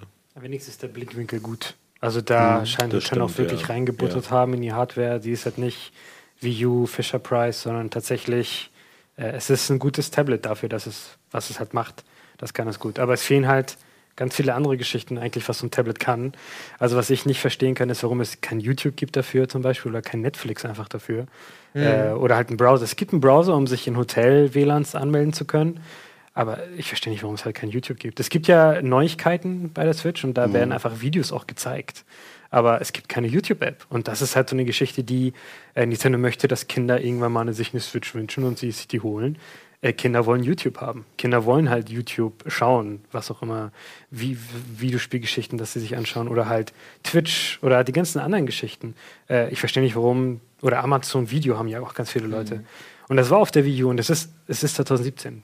Alles kann mittlerweile YouTube äh, empfangen, alles kann YouTube abspielen, aber die Switch halt nicht. Das ist aber, ähm, das ist ja aber an, zumindest angekündigt. Ne? Oder man geht davon aus, oder ist es offiziell nicht angekündigt? Sie also ich bin, schauen sich das an, glaube ich, ist die offizielle Kommunikation. jetzt dann. YouTube. Vier Wochen dann eine große Ankündigung YouTube kommt. Ach, jetzt auch. also, ja, ich, ich, es, klingt, ich klingt vielleicht manchmal so ein bisschen. Ich, überhaupt nicht. Ich bin ja eigentlich auch ein Nintendo-Fan. Ich will das Ding ja auch lieben und ich finde es auch toll. Aber es sind natürlich Fragen, die man sich zurecht stellt. In, in Zeiten, wo Bandbreite jetzt nicht mehr das größte, äh, der größte Punkt ist irgendwie. Warum kann man nicht von Haus aus direkt dann unterwegs meinetwegen auch seinen Netflix-Account nutzen Ja, ne? genau oder das- Amazon Video? Aber genau das sagst du ja jetzt gerade Ja. schon. Also du promotest natürlich dann auch sehr stark den Fakt, dass es einfach ein Gerät ist, was nur zu Hause oder in einer Umgebung ist, wo ein WLAN funktioniert. Und du kannst es nun mal eben auch mitnehmen und lädst dir das Gerät dann halt mit Apps voll, die du halt eben nicht unterwegs nutzen kannst. Wenn du dir nicht zu Hause alles irgendwie preloadest, dann, was ja glaube ich bei manchen von diesen Streamingdiensten geht. Aber im Grunde genommen, wenn du dann unterwegs bist und willst halt die Kinder irgendwie beschäftigen mit diesem Ding auf dem Rücksitz, dann können die weder YouTube noch Netflix noch irgendwas von diesen Diensten halt nutzen, weil das halt einfach, das Gerät wird ja nie ein UMTS-Modem oder irgendwas haben oder eine SIM-Karte. Und vielleicht haben sie auch deswegen gesagt, na gut, dann lassen wir das gleich erstmal weg. Weil da- das stand dann, glaube ich, wirklich weit unten auf der Prioritätenliste. Aber ich meine, es wäre wär erstmal aus, aus, aus Laienblick zumindest irgendwie naheliegend gewesen, äh, das zu nutzen. Aber gut, es wirft natürlich Fragen auf, die äh, ja, dahinter stecken. Ja, ähm, Wollen wir noch mal über Zelda sprechen? was machen wir? Zelda wir reden über Zelda, das stimmt tatsächlich, weil Zelda, äh, ja, Genau, Zelda steht auch noch auf dem Zettel, weil Zelda ja eben, wir haben schon gesagt, es ist, ist der große, es war der Türöffner für vieles. Äh, es ist das Spiel, über das alle reden und dass er sich in einem Maße, glaube ich, was viele sich vorher, also ich zumindest, äh, nie erwartet hatten. Also ich war auch eher jener, der so ein bisschen ängstlich entgegenguckte, ob äh, die, die neueste Zelda-Revision denn bitte endlich endlich wieder so richtig was Neues bietet, was aber auch gleichzeitig gut ist, was wieder eine Relevanz hat, weil Zelda ja vielleicht auch zu den Marken dann ansatzweise gehörte aus meiner Sicht, die dann trotz hoher Qualität ein, ein, von ihrem Glanz verloren haben über irgendwann zu viele Wiederholungen ein, eines ähnlichen Konzepts. Jetzt ist es da. Die Wertungen haben sich überschlagen, äh, also ähm, und vor allem von Tag 1 an. Also das Embargo ist gefallen, die Wertungen wurden zusammengefügt in, bei Metacritics, Game Rankings und wo auch immer.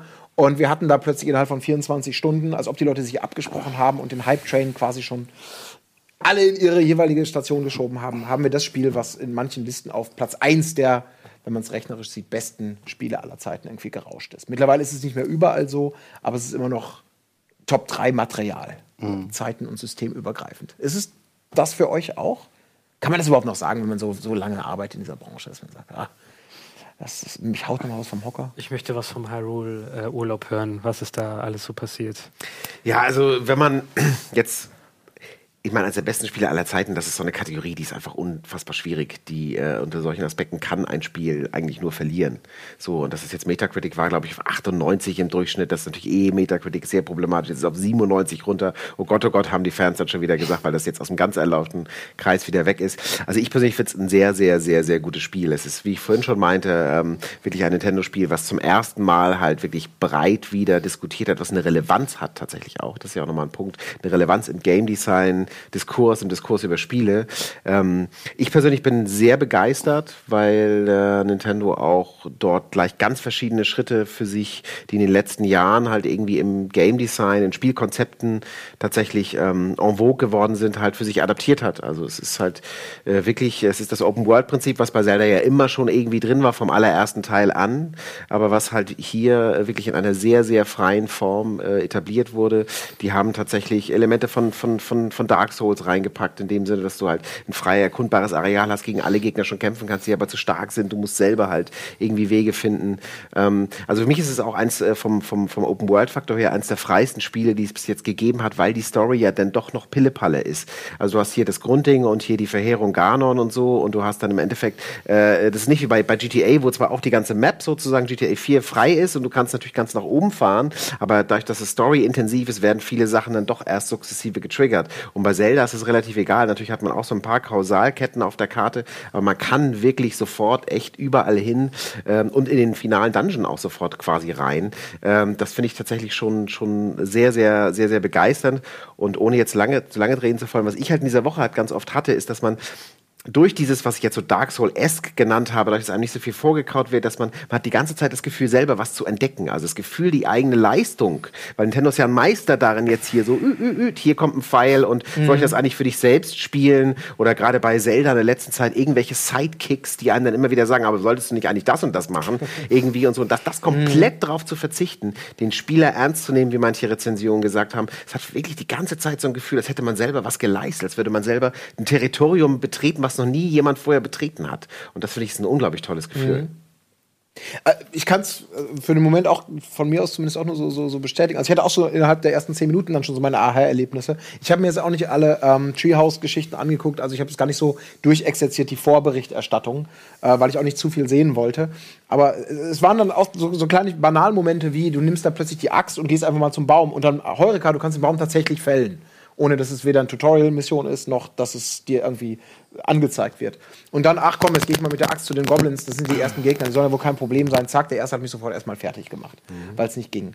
Äh, und dieses Gefühl, allein zum, zum ersten Wegpunkt schon Möglichkeiten zu haben, Dinge zu entdecken und einfach mal zu gucken, entweder wird man in die Grenzen gewiesen oder man geht weiter, aber diese Freiheit zu haben, das, das ist schon, äh, war schon faszinierend. Ich meine, so, so, so knapp und kurz war ja schon seit Jahren kein Spiel mehr. Eine Minute Einweisung in drei Steuermechanismen und dann here you go. Geh den Pfad runter, aber das ist dann auch schon alles gewesen. Zelda ist ja auch echt so ein bisschen schal geworden über die Jahre. Also das, äh, der letzte 3DS-Teil war natürlich absolut großartig. Äh, Link Between Worlds, äh, den fand ich super. Aber ähm, ich habe auch gerade mit meiner Freundin, die Zelda relativ spät für sich entdeckt hat, habe ich äh, Skyward Sword und Twilight Princess auch nochmal gespielt.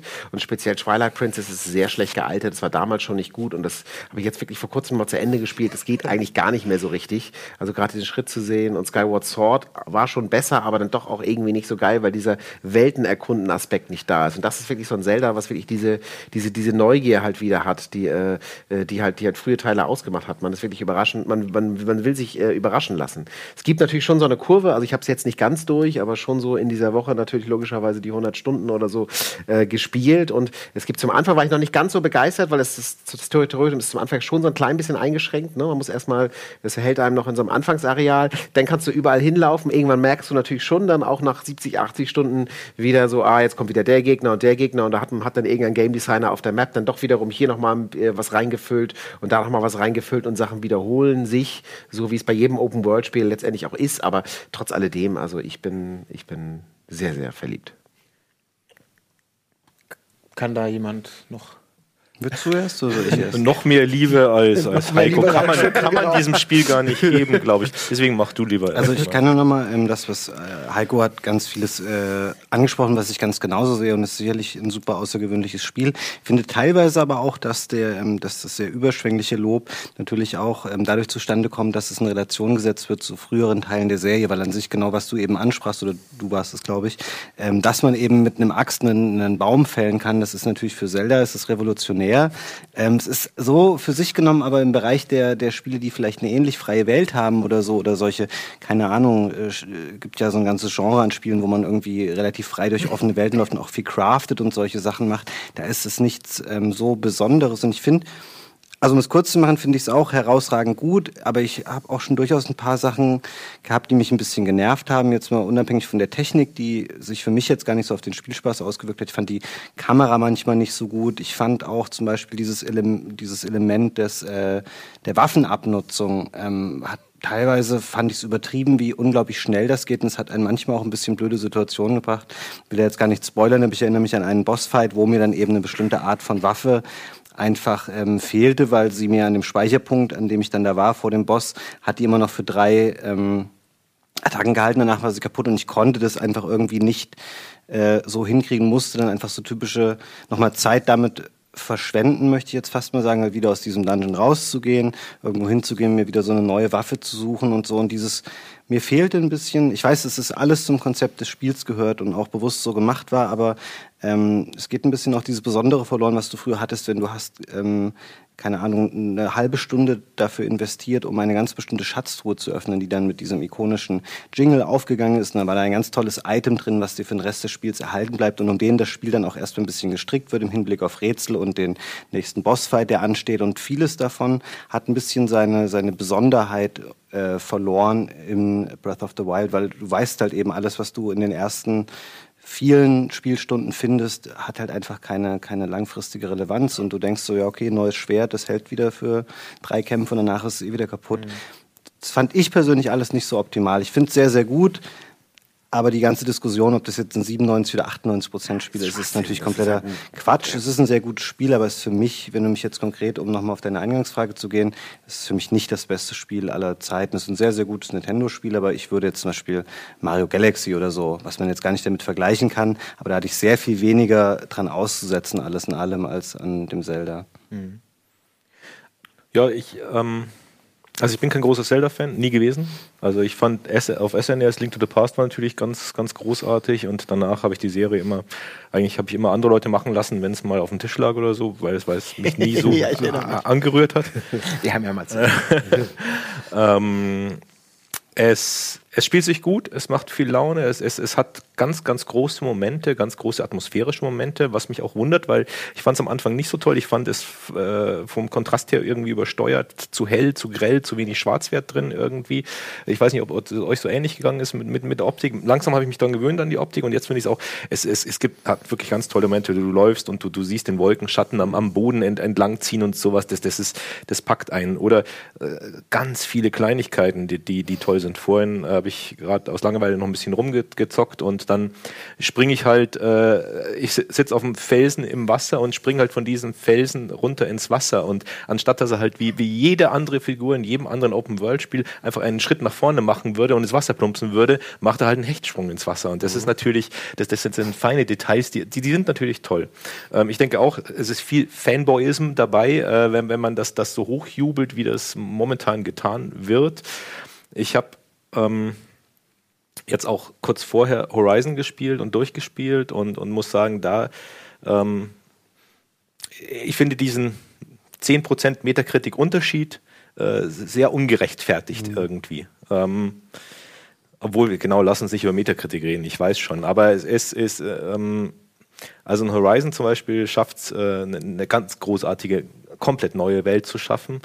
Ähm, packt halt dann doch nicht so stark wie, wie in Zelda, weil, weil sie machen es super klug, Nintendo, weil sie einem die Fanfare hast du angemerkt. Ich meine, es, es gibt noch so viel altes Zelda drin, was einen berührt und gleichzeitig so viel Neues, was einen weiterbringt irgendwie. Und deswegen, es ist eine perfekte Mischung, ähm, aber auch diese, diese, dieses Hochjazzen dieses äh, Spiels finde ich auch ein bisschen, ein bisschen schwierig. Ist auch nicht, nicht ganz.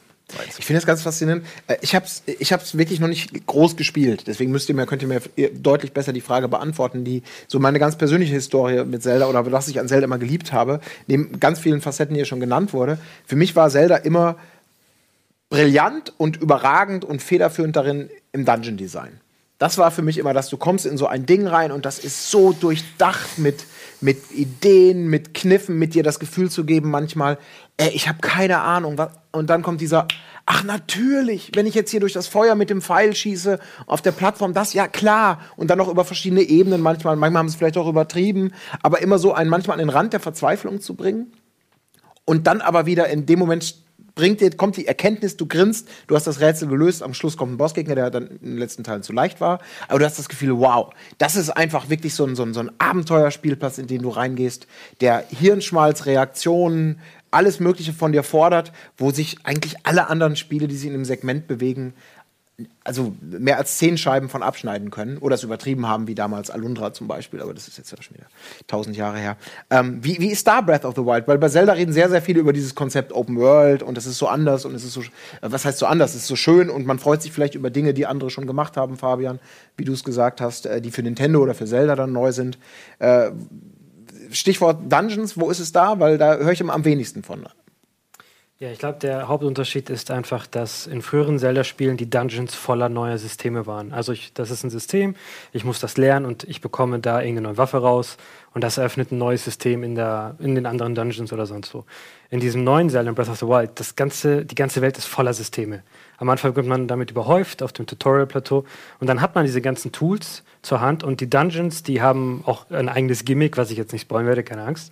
Äh, aber die äh, benutzen die Systeme, die man schon hat führe vielleicht auch noch ein neues System hinzu und dadurch verändert sich einfach die ganze Dynamik. Denn früher war Zelda, ich reite durch Hyrule zum Dungeon zu kommen. Die Dungeons sind die ganz klaren Highlights dieses ganzen Spiels. Aber hier, in diesem Fall, ist halt manchmal das Highlight schon überhaupt zum Dungeon zu kommen oder zu ähm, herauszubekommen, wie komme ich da eigentlich hin, wie komme ich zu den Schreien hin, wie erklimme ich jetzt diesen Berg. Und die Dungeons haben ihre Funktion, wie gesagt, man kann sie auch komplett überspringen, das weiß man schon vom ersten Tag. Sind, denke ich mal, ist das kein Spoiler, wenn ich das jetzt einfach mal so sage.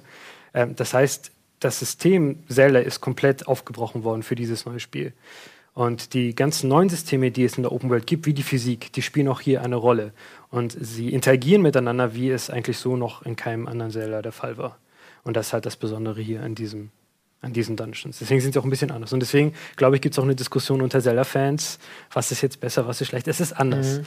Und darum gibt es diese Diskussion. Und ich finde es gut, dass es diese Diskussion gibt, denn man kann auch Zelda hinterfragen. Und ich freue mich darüber, dass Nintendo selber Zelda hinterfragt und bei Nintendo, ich weiß, das ist die japanische Firma, man denkt nicht oft darüber nach, aber da kommt immer neues, frisches Blut rein und die hinterfragen auch manchmal, warum ist das eigentlich so, warum ist das so? Und die wollen das ja auch immer neu machen. Und das ist ein Reboot und der hat ein paar Jahr, Jährchen gebraucht. Und ich freue mich, dass es so ein Event geworden ist, denn ähm, Zelda, das überbrückt so ein bisschen komplett Videospiele, denn alle sprechen drüber. Und es ist nicht nur ein Zelda-Spiel, es ist auch ein Open-World-Spiel. Und jeder hat mal ein Open-World-Spiel gespielt. Und darum ist es wirklich interessant zu sehen, was hat sich Nintendo für, ähm, Mechaniken abgeguckt, was haben sie aufgepolished, was finden sie interessant an Crafting, was finden sie weniger interessant an Open World und was packen sie hinein. Und deswegen hat es auch diese Signalwirkung. Und ich finde es cool, dass wir diese Diskussion haben um Zelda und ich hoffe auch, dass zum Beispiel Mario, wer weiß, was das im Endeffekt sein wird, ich hoffe auch, dass sie das auch mit den ganzen anderen Franchises dann irgendwann nochmal machen. Also es gibt ja auch in dem Sinne jetzt keine richtig klassischen Dungeons mehr, sondern es ja. gibt halt so Titanen mehr, muss man nicht sagen. Die sind halt schon ziemlich exzellent designt, aber es ist halt was anderes. Dazu hat man halt diese Schreine auf der Welt, ähm, die halt so manchmal nur ein Raum große Aufgaben, manchmal mehrere große Aufgaben sind. Da gibt es wahnsinnig viele von. Qualität ist logischerweise schwankend irgendwie. Äh, sehen alle gleich aus. Also was mhm. wirklich echt krass ist äh, bei der ganzen, bei dem ganzen Geld, was ins Spiel geflossen ist, auch noch nicht mal die, die Wandtexturen anders eingefärbt, das Licht ein bisschen anders, sondern es ist wirklich auch immer ein Grundsetup. Ja. So ist, dafür gibt es halt wahnsinnig viele davon. Also, aber das, was man jetzt so am ehesten als klassische Dungeons bezeichnet, das, äh, das ist schon vom Design her ähm, exzellent. So ein Wow-Effekt, wie gesagt, die Mechaniken sind einfach andere. Ein mhm. Wow-Effekt, dass du ein neues Item bekommst, wo du auch im Dungeon schon denkst, boah, dann kann ich da jetzt vorhin im Wald, da war ich mal da und da mhm. und dann komme ich jetzt endlich da und da hin oder so. Das ist ein Effekt, der sich abgenutzt hat. Natürlich, äh, den, ähm, diesen mhm. Effekt hast du jetzt nichts mehr. Ich bin noch mal gespannt, was jetzt noch kommt. Die bringen ja, äh, es gab ja diesen Season Pass auch. Ähm, ich habe mir jetzt noch nicht gekauft, wo ja auch tatsächlich dann nochmal ein neuer Dungeon oder neue Storyline kommt. Da bin ich auch mal gespannt, ob das einfach nur mehr vom selben ist mhm. oder ob die tatsächlich da nochmal wiederum in diesem System auch experimentieren. Weil einfach nur so ein Ding mehr brauche ich nicht. Aber da bin ich tatsächlich nochmal gespannt haben ja viele auch gesagt, so, oh Gott, oh Gott, Zelda und Season Pass. Ich meine, Nintendo hat in dem DLC-Bereich auch schon ein bisschen experimentiert, siehe Mario Kart zum Beispiel und so. Und das Platoon hat laufend neue Sachen bekommen auf der Wii U. Aber ähm, das finde ich schon toll. Also, Gerade bei Zelda will ich auch später nochmal in die Welt reingehen, weil irgendwann ist dann auch mal gut so. Aber der, der, die DLC, der DLC mit dem neuen Dungeon, der ist erst für Dezember geplant tatsächlich und da freue ich mich schon drauf. Du kannst dir jetzt schon ein T-Shirt im Spiel holen, wenn ja. du Season Pass. Da steht, glaube ich, Nintendo Switch oder ja, so ja. drauf, das super gut reinpasst. Ja. Fast wie die Mercedes-Benz-Dinger da in Mario Kart, das ist schon ein bisschen peinlich leider. Ja. Das war, war umsonst aber zumindest, ne? Ja, genau. Der war, glaube ich, umsonst der DLC, ja. Ja, äh, umsonst ist äh, leider unsere Sendung nicht, deswegen müssen wir uns durch Werbung finanzieren. Was für eine Überleitung. Wir machen noch eine kurze Pause, sind gleich wieder da und haben hoffentlich dann alles äh, erfolgreich gebackt. Bis gleich.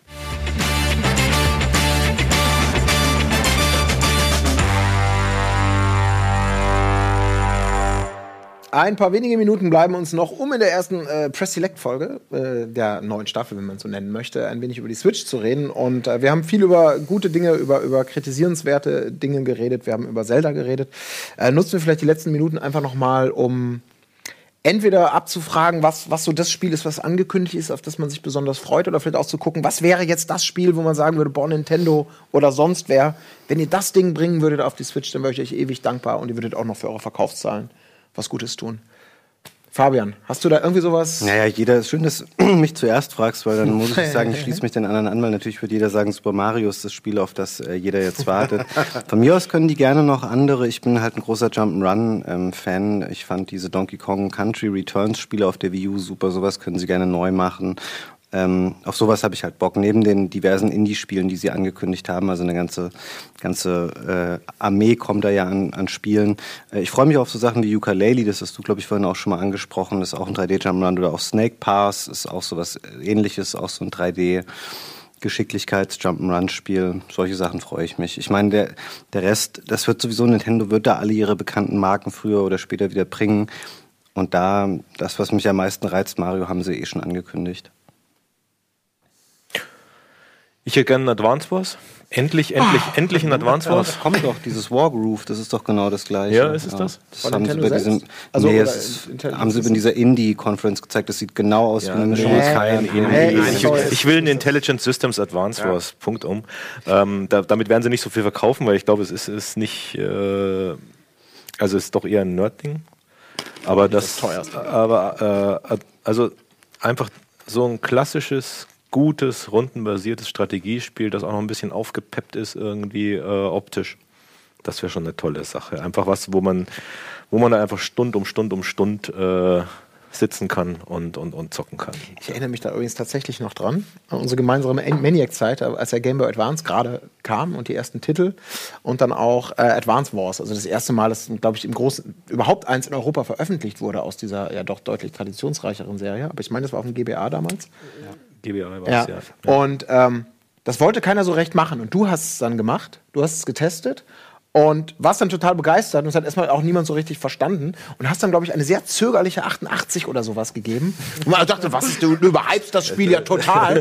Und dann habe ich das irgendwie Jahre später oder zwei Jahre später bin ich dann selber irgendwie in die Serie eingestiegen und habe gedacht, Halleluja, das ist so unfassbar genial. Aber wie du sagst, auch das, das habe ich an, an den Stränden Europas Ja. gespielt. Irgendwie. Das ist so richtig das Urlaubsspiel. Ja. Statt, statt irgendwie zehn Stunden zu lesen äh, in der Sonne das ist so oder im, im Strandstuhl, äh, zockst du halt Ja. irgendwie zehn Stunden Advance Wars. Ja, Ja, auf jeden also Fall. da- da und optimierst, optimierst, optimierst, damit du auch wirklich deine Sterne alle kriegst und so. Ja. Und, und äh, ja, keine äh, Dings verlierst, keine, keine Einheit.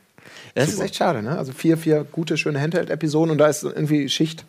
Äh, Battalion Wars hat dann, glaube ich, niemanden so richtig ja, interessiert. Nee, das war nicht interessant. Ja. Also da bin ich bei dir. Ich frage mich auch immer, Fire Emblem, äh, schön und gut, aber das ist mir dann schon wieder zu rollenspielartig. Also das ist, kann diese, diese, diese Befriedigung von schnellen äh, Ja, und, verschieben. und, und da war auch furchtbar viel Story jetzt das letzte Genau. Mal auch noch. Ja. Ne? Das ähm, Advance Wars ist halt einfach ganz klar hier Karte. Da ist doch dieses Gelaber, das drückt man halt immer weg und dann Ja, das ist kämpfen. super. Und wieder Beweis für, deswegen auch bei den, bei den, bei den, bei, um die Zelda-Dungeons noch mal reinzubringen, weil da muss ich tatsächlich auch dran denken, dass es äh, wie, wie, wie Schach halt, ne? Also du brauchst ja nicht unbedingt 200.000 neue Items, aber wenn du ein gutes Item hast und Level-Designer, die es schaffen, dir dieses Item immer wieder als Aha-Effekt in Aufgaben äh, unterzubringen, dann ist es super. Und so ein bisschen ist halt Advance Wars, ne? Du denkst, okay, das Konzept ist klar, aber die Karte oder der Gag oder irgendein Kniff auf der Karte macht, da könnte ich 100 Mal, mehr- würde ich da DLCs verkaufen, weil es einfach funktioniert. Würde sich auch super anbieten, wirklich für unterwegs. Ja.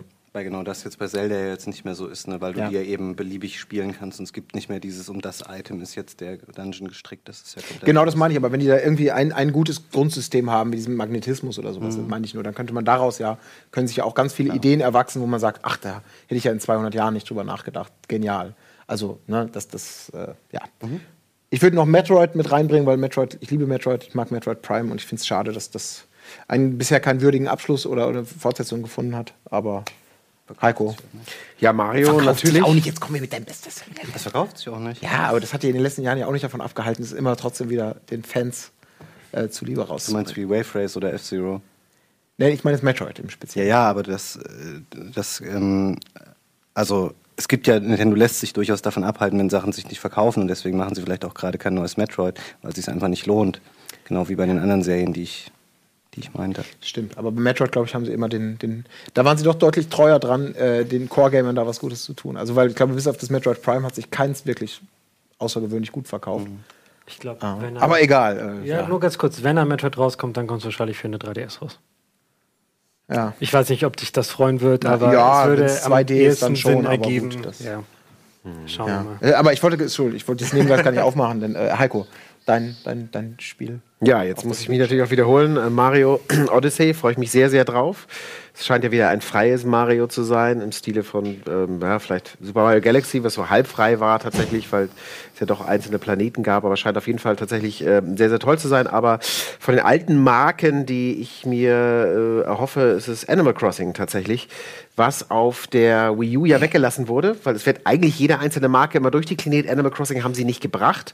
Animal Crossing hat für mich, ich habe es dann, ähm, die allererste Version habe ich nicht gespielt, aber dann auf dem, auf dem Gamecube als Import ähm, war ich da so dabei, um ein bisschen Hardcore-Credibility äh, äh, ähm, Nee, das wäre super. Animal. Crossing auch, besonders weil du kannst Handheld, kannst du Ja. super machen, du kannst es an der großen Glotze super machen. äh, Das halt mit netten Online-Features. Ich glaube, Ja. das, das komplette Online-Welt wäre wieder austauschbar, wenn jedes Haushalt dann von einem echten Menschen äh, bevölkert worden wäre. Das würde, glaube ich, wieder was von seinem Charme verlieren. Aber das halt mit einer sinnvollen Online-Anbindung, irgendwie mobil, äh, mit einem Wi-Fi-Update vom Betriebssystem, das wäre fantastisch. Ja, äh, ich freue mich auch sehr auf Mario, klar. Äh, worauf ich mich aber auch, worauf ich sehr gespannt bin, ist einfach zu sehen, was Nintendo eigentlich Jahr 2, Jahr 3, Jahr 4 rausbringen wird. Denn sonst waren sie ja, wir bringen für jede Marke, also auf jeder Konsole kommt einmal die Marke raus, ein Animal Crossing, ein Mario Kart, ein Smash Brothers. Und wir haben jetzt schon ein Mario Kart, das jetzt schon rauskommt. Und eigentlich ist das so ein Evergreen-Titel, der kommt irgendwann nach ein, zwei Jahren raus und der verkauft sich dann halt durchweg. Aber jetzt ist der schon am Anfang da. Es ist ein Mario Kart da, es ist ein Splatoon da, es ist ein Zelda da und es ist ein Mario da. Das heißt, diese äh, Liste, die hat Nintendo eigentlich fast schon komplett abgearbeitet. Und Frage ist, was kommt danach? Und äh, ja, wenn sie schon dazu bereit sind, Zelda so stark äh, aufzubrechen und zu fragen, was gehört noch da noch hin, was ist modern, was ist alt. Ich bin sehr gespannt, was das nächste Smash Bros. zum Beispiel sein wird. Denn Smash Bros. kommt bei den Fans sehr gut an. Das ist E-Sports, das ist alles schon okay und das kommt bestimmt irgendwann ein Switch-Port raus oder sowas. Aber was kommt denn danach? Was kommt nach Mario Kart? Wie sieht es dann dann aus? Und wenn das so ähnlich ist wie bei Zelda, dann glaube ich, kann Nintendo wirklich, also wenn sie es hinbekommen, dann können wir uns wirklich auf tolle Reboots vorbereiten und darauf freuen. Aber so diese, diese ein Spiel pro Generation, diese Schärfe, die bringen sie ja eigentlich bisher wirklich nur bei Mario Kart und bei Smash Brothers. Ich glaube, bei allen anderen gibt es genügend Ausnahmen von der Regel. Zelda also das ist nicht totgeritten, aber gut, Zelda gab es für viele Systeme ja schon mehr als eins, das meine ich damit jetzt nur. Ja, ja, weil es halt genau die gleiche Parallele gibt, Ja. wie damals GameCube Wii und jetzt Wii U und Switch Ja, oder mit zwei Zelda. auf dem N64 oder, oder zwei Mario Galaxies. Ja, Majora's Mask ist ja. Mal gucken, ob das neue Zelda eigentlich so eine Majora's Mask-Geschichte sein Mhm. wird. Dieselbe Open World, aber ein komplett neuer Twist oder sowas. Ich könnte mir vorstellen, dass das nächste Zelda wieder ein bisschen anders wird. Also es wird auf, glaube ich, tatsächlich äh, vieles von dem jetzt wieder übernehmen, aber ich könnte mir vorstellen, dass sie da wieder noch ein bisschen mit experimentieren. Also ich glaube, ein zweites Mal werden sie das Ding so nicht machen. Ich finde es halt spannend unter dem Aspekt, was ich ganz, was ich eingangs schon gesagt habe, was ist mit diesen Handheld-Marken? Ne? Was passiert mit den Handheld-Sachen? Gibt es nochmal Nachfolger zum 3DS? Wir haben gesagt, vermutlich nein. Du hast gesagt, es gibt zumindest eine Iteration dieser Hardware, aber irgendwann wird dieser Strang vielleicht weniger werden zumindest. Ähm, was ist halt tatsächlich mit Pokémon? Werden dort tatsächlich andere Marken, die speziell jetzt im Handheld-Bereich funktioniert haben, werden die für eine Heimkonsole dann auch neu empfunden, äh, neu erfunden? So, da habe ich, da gibt es ja Das vieles. ist eine super spannende Frage, weil bislang war ja immer so äh, die, die höchst erfolgreiche Pokémon-Serie, die, die immer den, die Generation vorwärts treibt, war immer auf Handheld, auf den ganz klassischen Handhelds und alles andere, die ganzen Spin-offs und, und der ganze, äh, die Action-orientierteren Sachen, die waren immer auf Heimkonsole. Und vielleicht zeigt uns das ja die Strategie von Nintendo irgendwann, die sie mit, mit Switch verfolgen. Welches Pokémon bekommen wir auf Switch? Bekommen wir eine richtig neue Pokémon-Generation aller Sonne-Mond-Nachfolger oder bekommen wir bloß irgendwas, was, was, was in, in dieser Generation äh, damit mit dem Thema herumspielt und mit den, den Pokémon? Spannend. Das ist bestimmt das ist einer von den großen Hardware-Schiebern im Zweifelsfall auf jeden Fall. Und würde in dem Fall vielleicht auch passen, das alles zu vereinen, dann mal auf einen. Ne? Also, aber gut, wird man, wird man sehen. Bisher waren sie ja sehr stringent, wie du gesagt hast. Ja, ihr Lieben. Ich glaube, wir haben ja einen, einen, einen vielseitigen, spannenden Talk gehabt. Äh, ich fand es sehr spannend. Es war ein, ein schönes Einstiegsthema, um, um Press Select auch euch wieder mal oder eben zum ersten Mal vielleicht äh, wieder entgegenzubringen. Ähm, zur Sendungsfrequenz, das wird in guter alter Tradition zweiwöchentlich stattfinden. Das heißt, immer alle zwei Wochen gibt es eine neue Ausgabe mit unterschiedlichen Themen, unterschiedlichen Gästen und, das kann ich jetzt sagen, auch unterschiedlichen Gesichtern. Äh, Da kommt er rein. Den dürft ihr in zwei Wochen hier sehen. Das ist Herr Budi. Ja. Und wir machen nämlich ein bisschen Arbeitsteilung, um das Projekt irgendwie neben all dem, was hier sonst noch läuft, auch äh, konstant am Laufen zu halten. Also in zwei Wochen ist Budi am Start. Ähm, darf man das Thema spoilern? Ich frage dich jetzt, weil, weil Heiko auch äh, im Boot ist. Darf man das Thema spoilern, Budi? Ja. So im, ja, also es geht um ähm, Indie-Entwickler, ne? Ist das Spoiler genug? Deutschland in die Welt. Also ich habe es überlegt, ob es so eine, so eine Bildtag da. Deutschland in die Welt. Am Ende oder Beginn einer Reise in Gloria. Ja. Auf jeden Fall, das ist das Thema nächste Woche. Budi hat spannende, spannende Gäste zum Thema auf jeden Fall. Äh, hat quasi das, das Reisekostenbudget bei weitem gesprengt, um äh, viele, viele interessante Menschen hier hinzubringen. Er lacht im Hintergrund. Ihr Lieben, Konstantin Noss. Nenn mich deine Freunde Konstantin. Konstantinos. Okay. Konstantin. Gerade. Heiko, Stefan, Fabian. Vielen, vielen Dank, dass ihr da wart. Schön, dass ihr mitgesprochen habt. Ähm, Danke. Es hat mir großen Spaß gemacht. Hat, äh, hat mir gemacht. Oh Gott, jetzt auf den letzten Metern, ne, verliere ich wieder. Äh, ja, euch natürlich auch vielen, vielen Dank fürs Zuschauen. Und äh, wenn ihr was äh, zu vermelden habt, immer in die Kommis schreiben oder was auch immer. Wir sehen uns dann in vier Wochen wieder, mit welchem Thema auch immer. Bis dahin, macht's gut. Tschüss.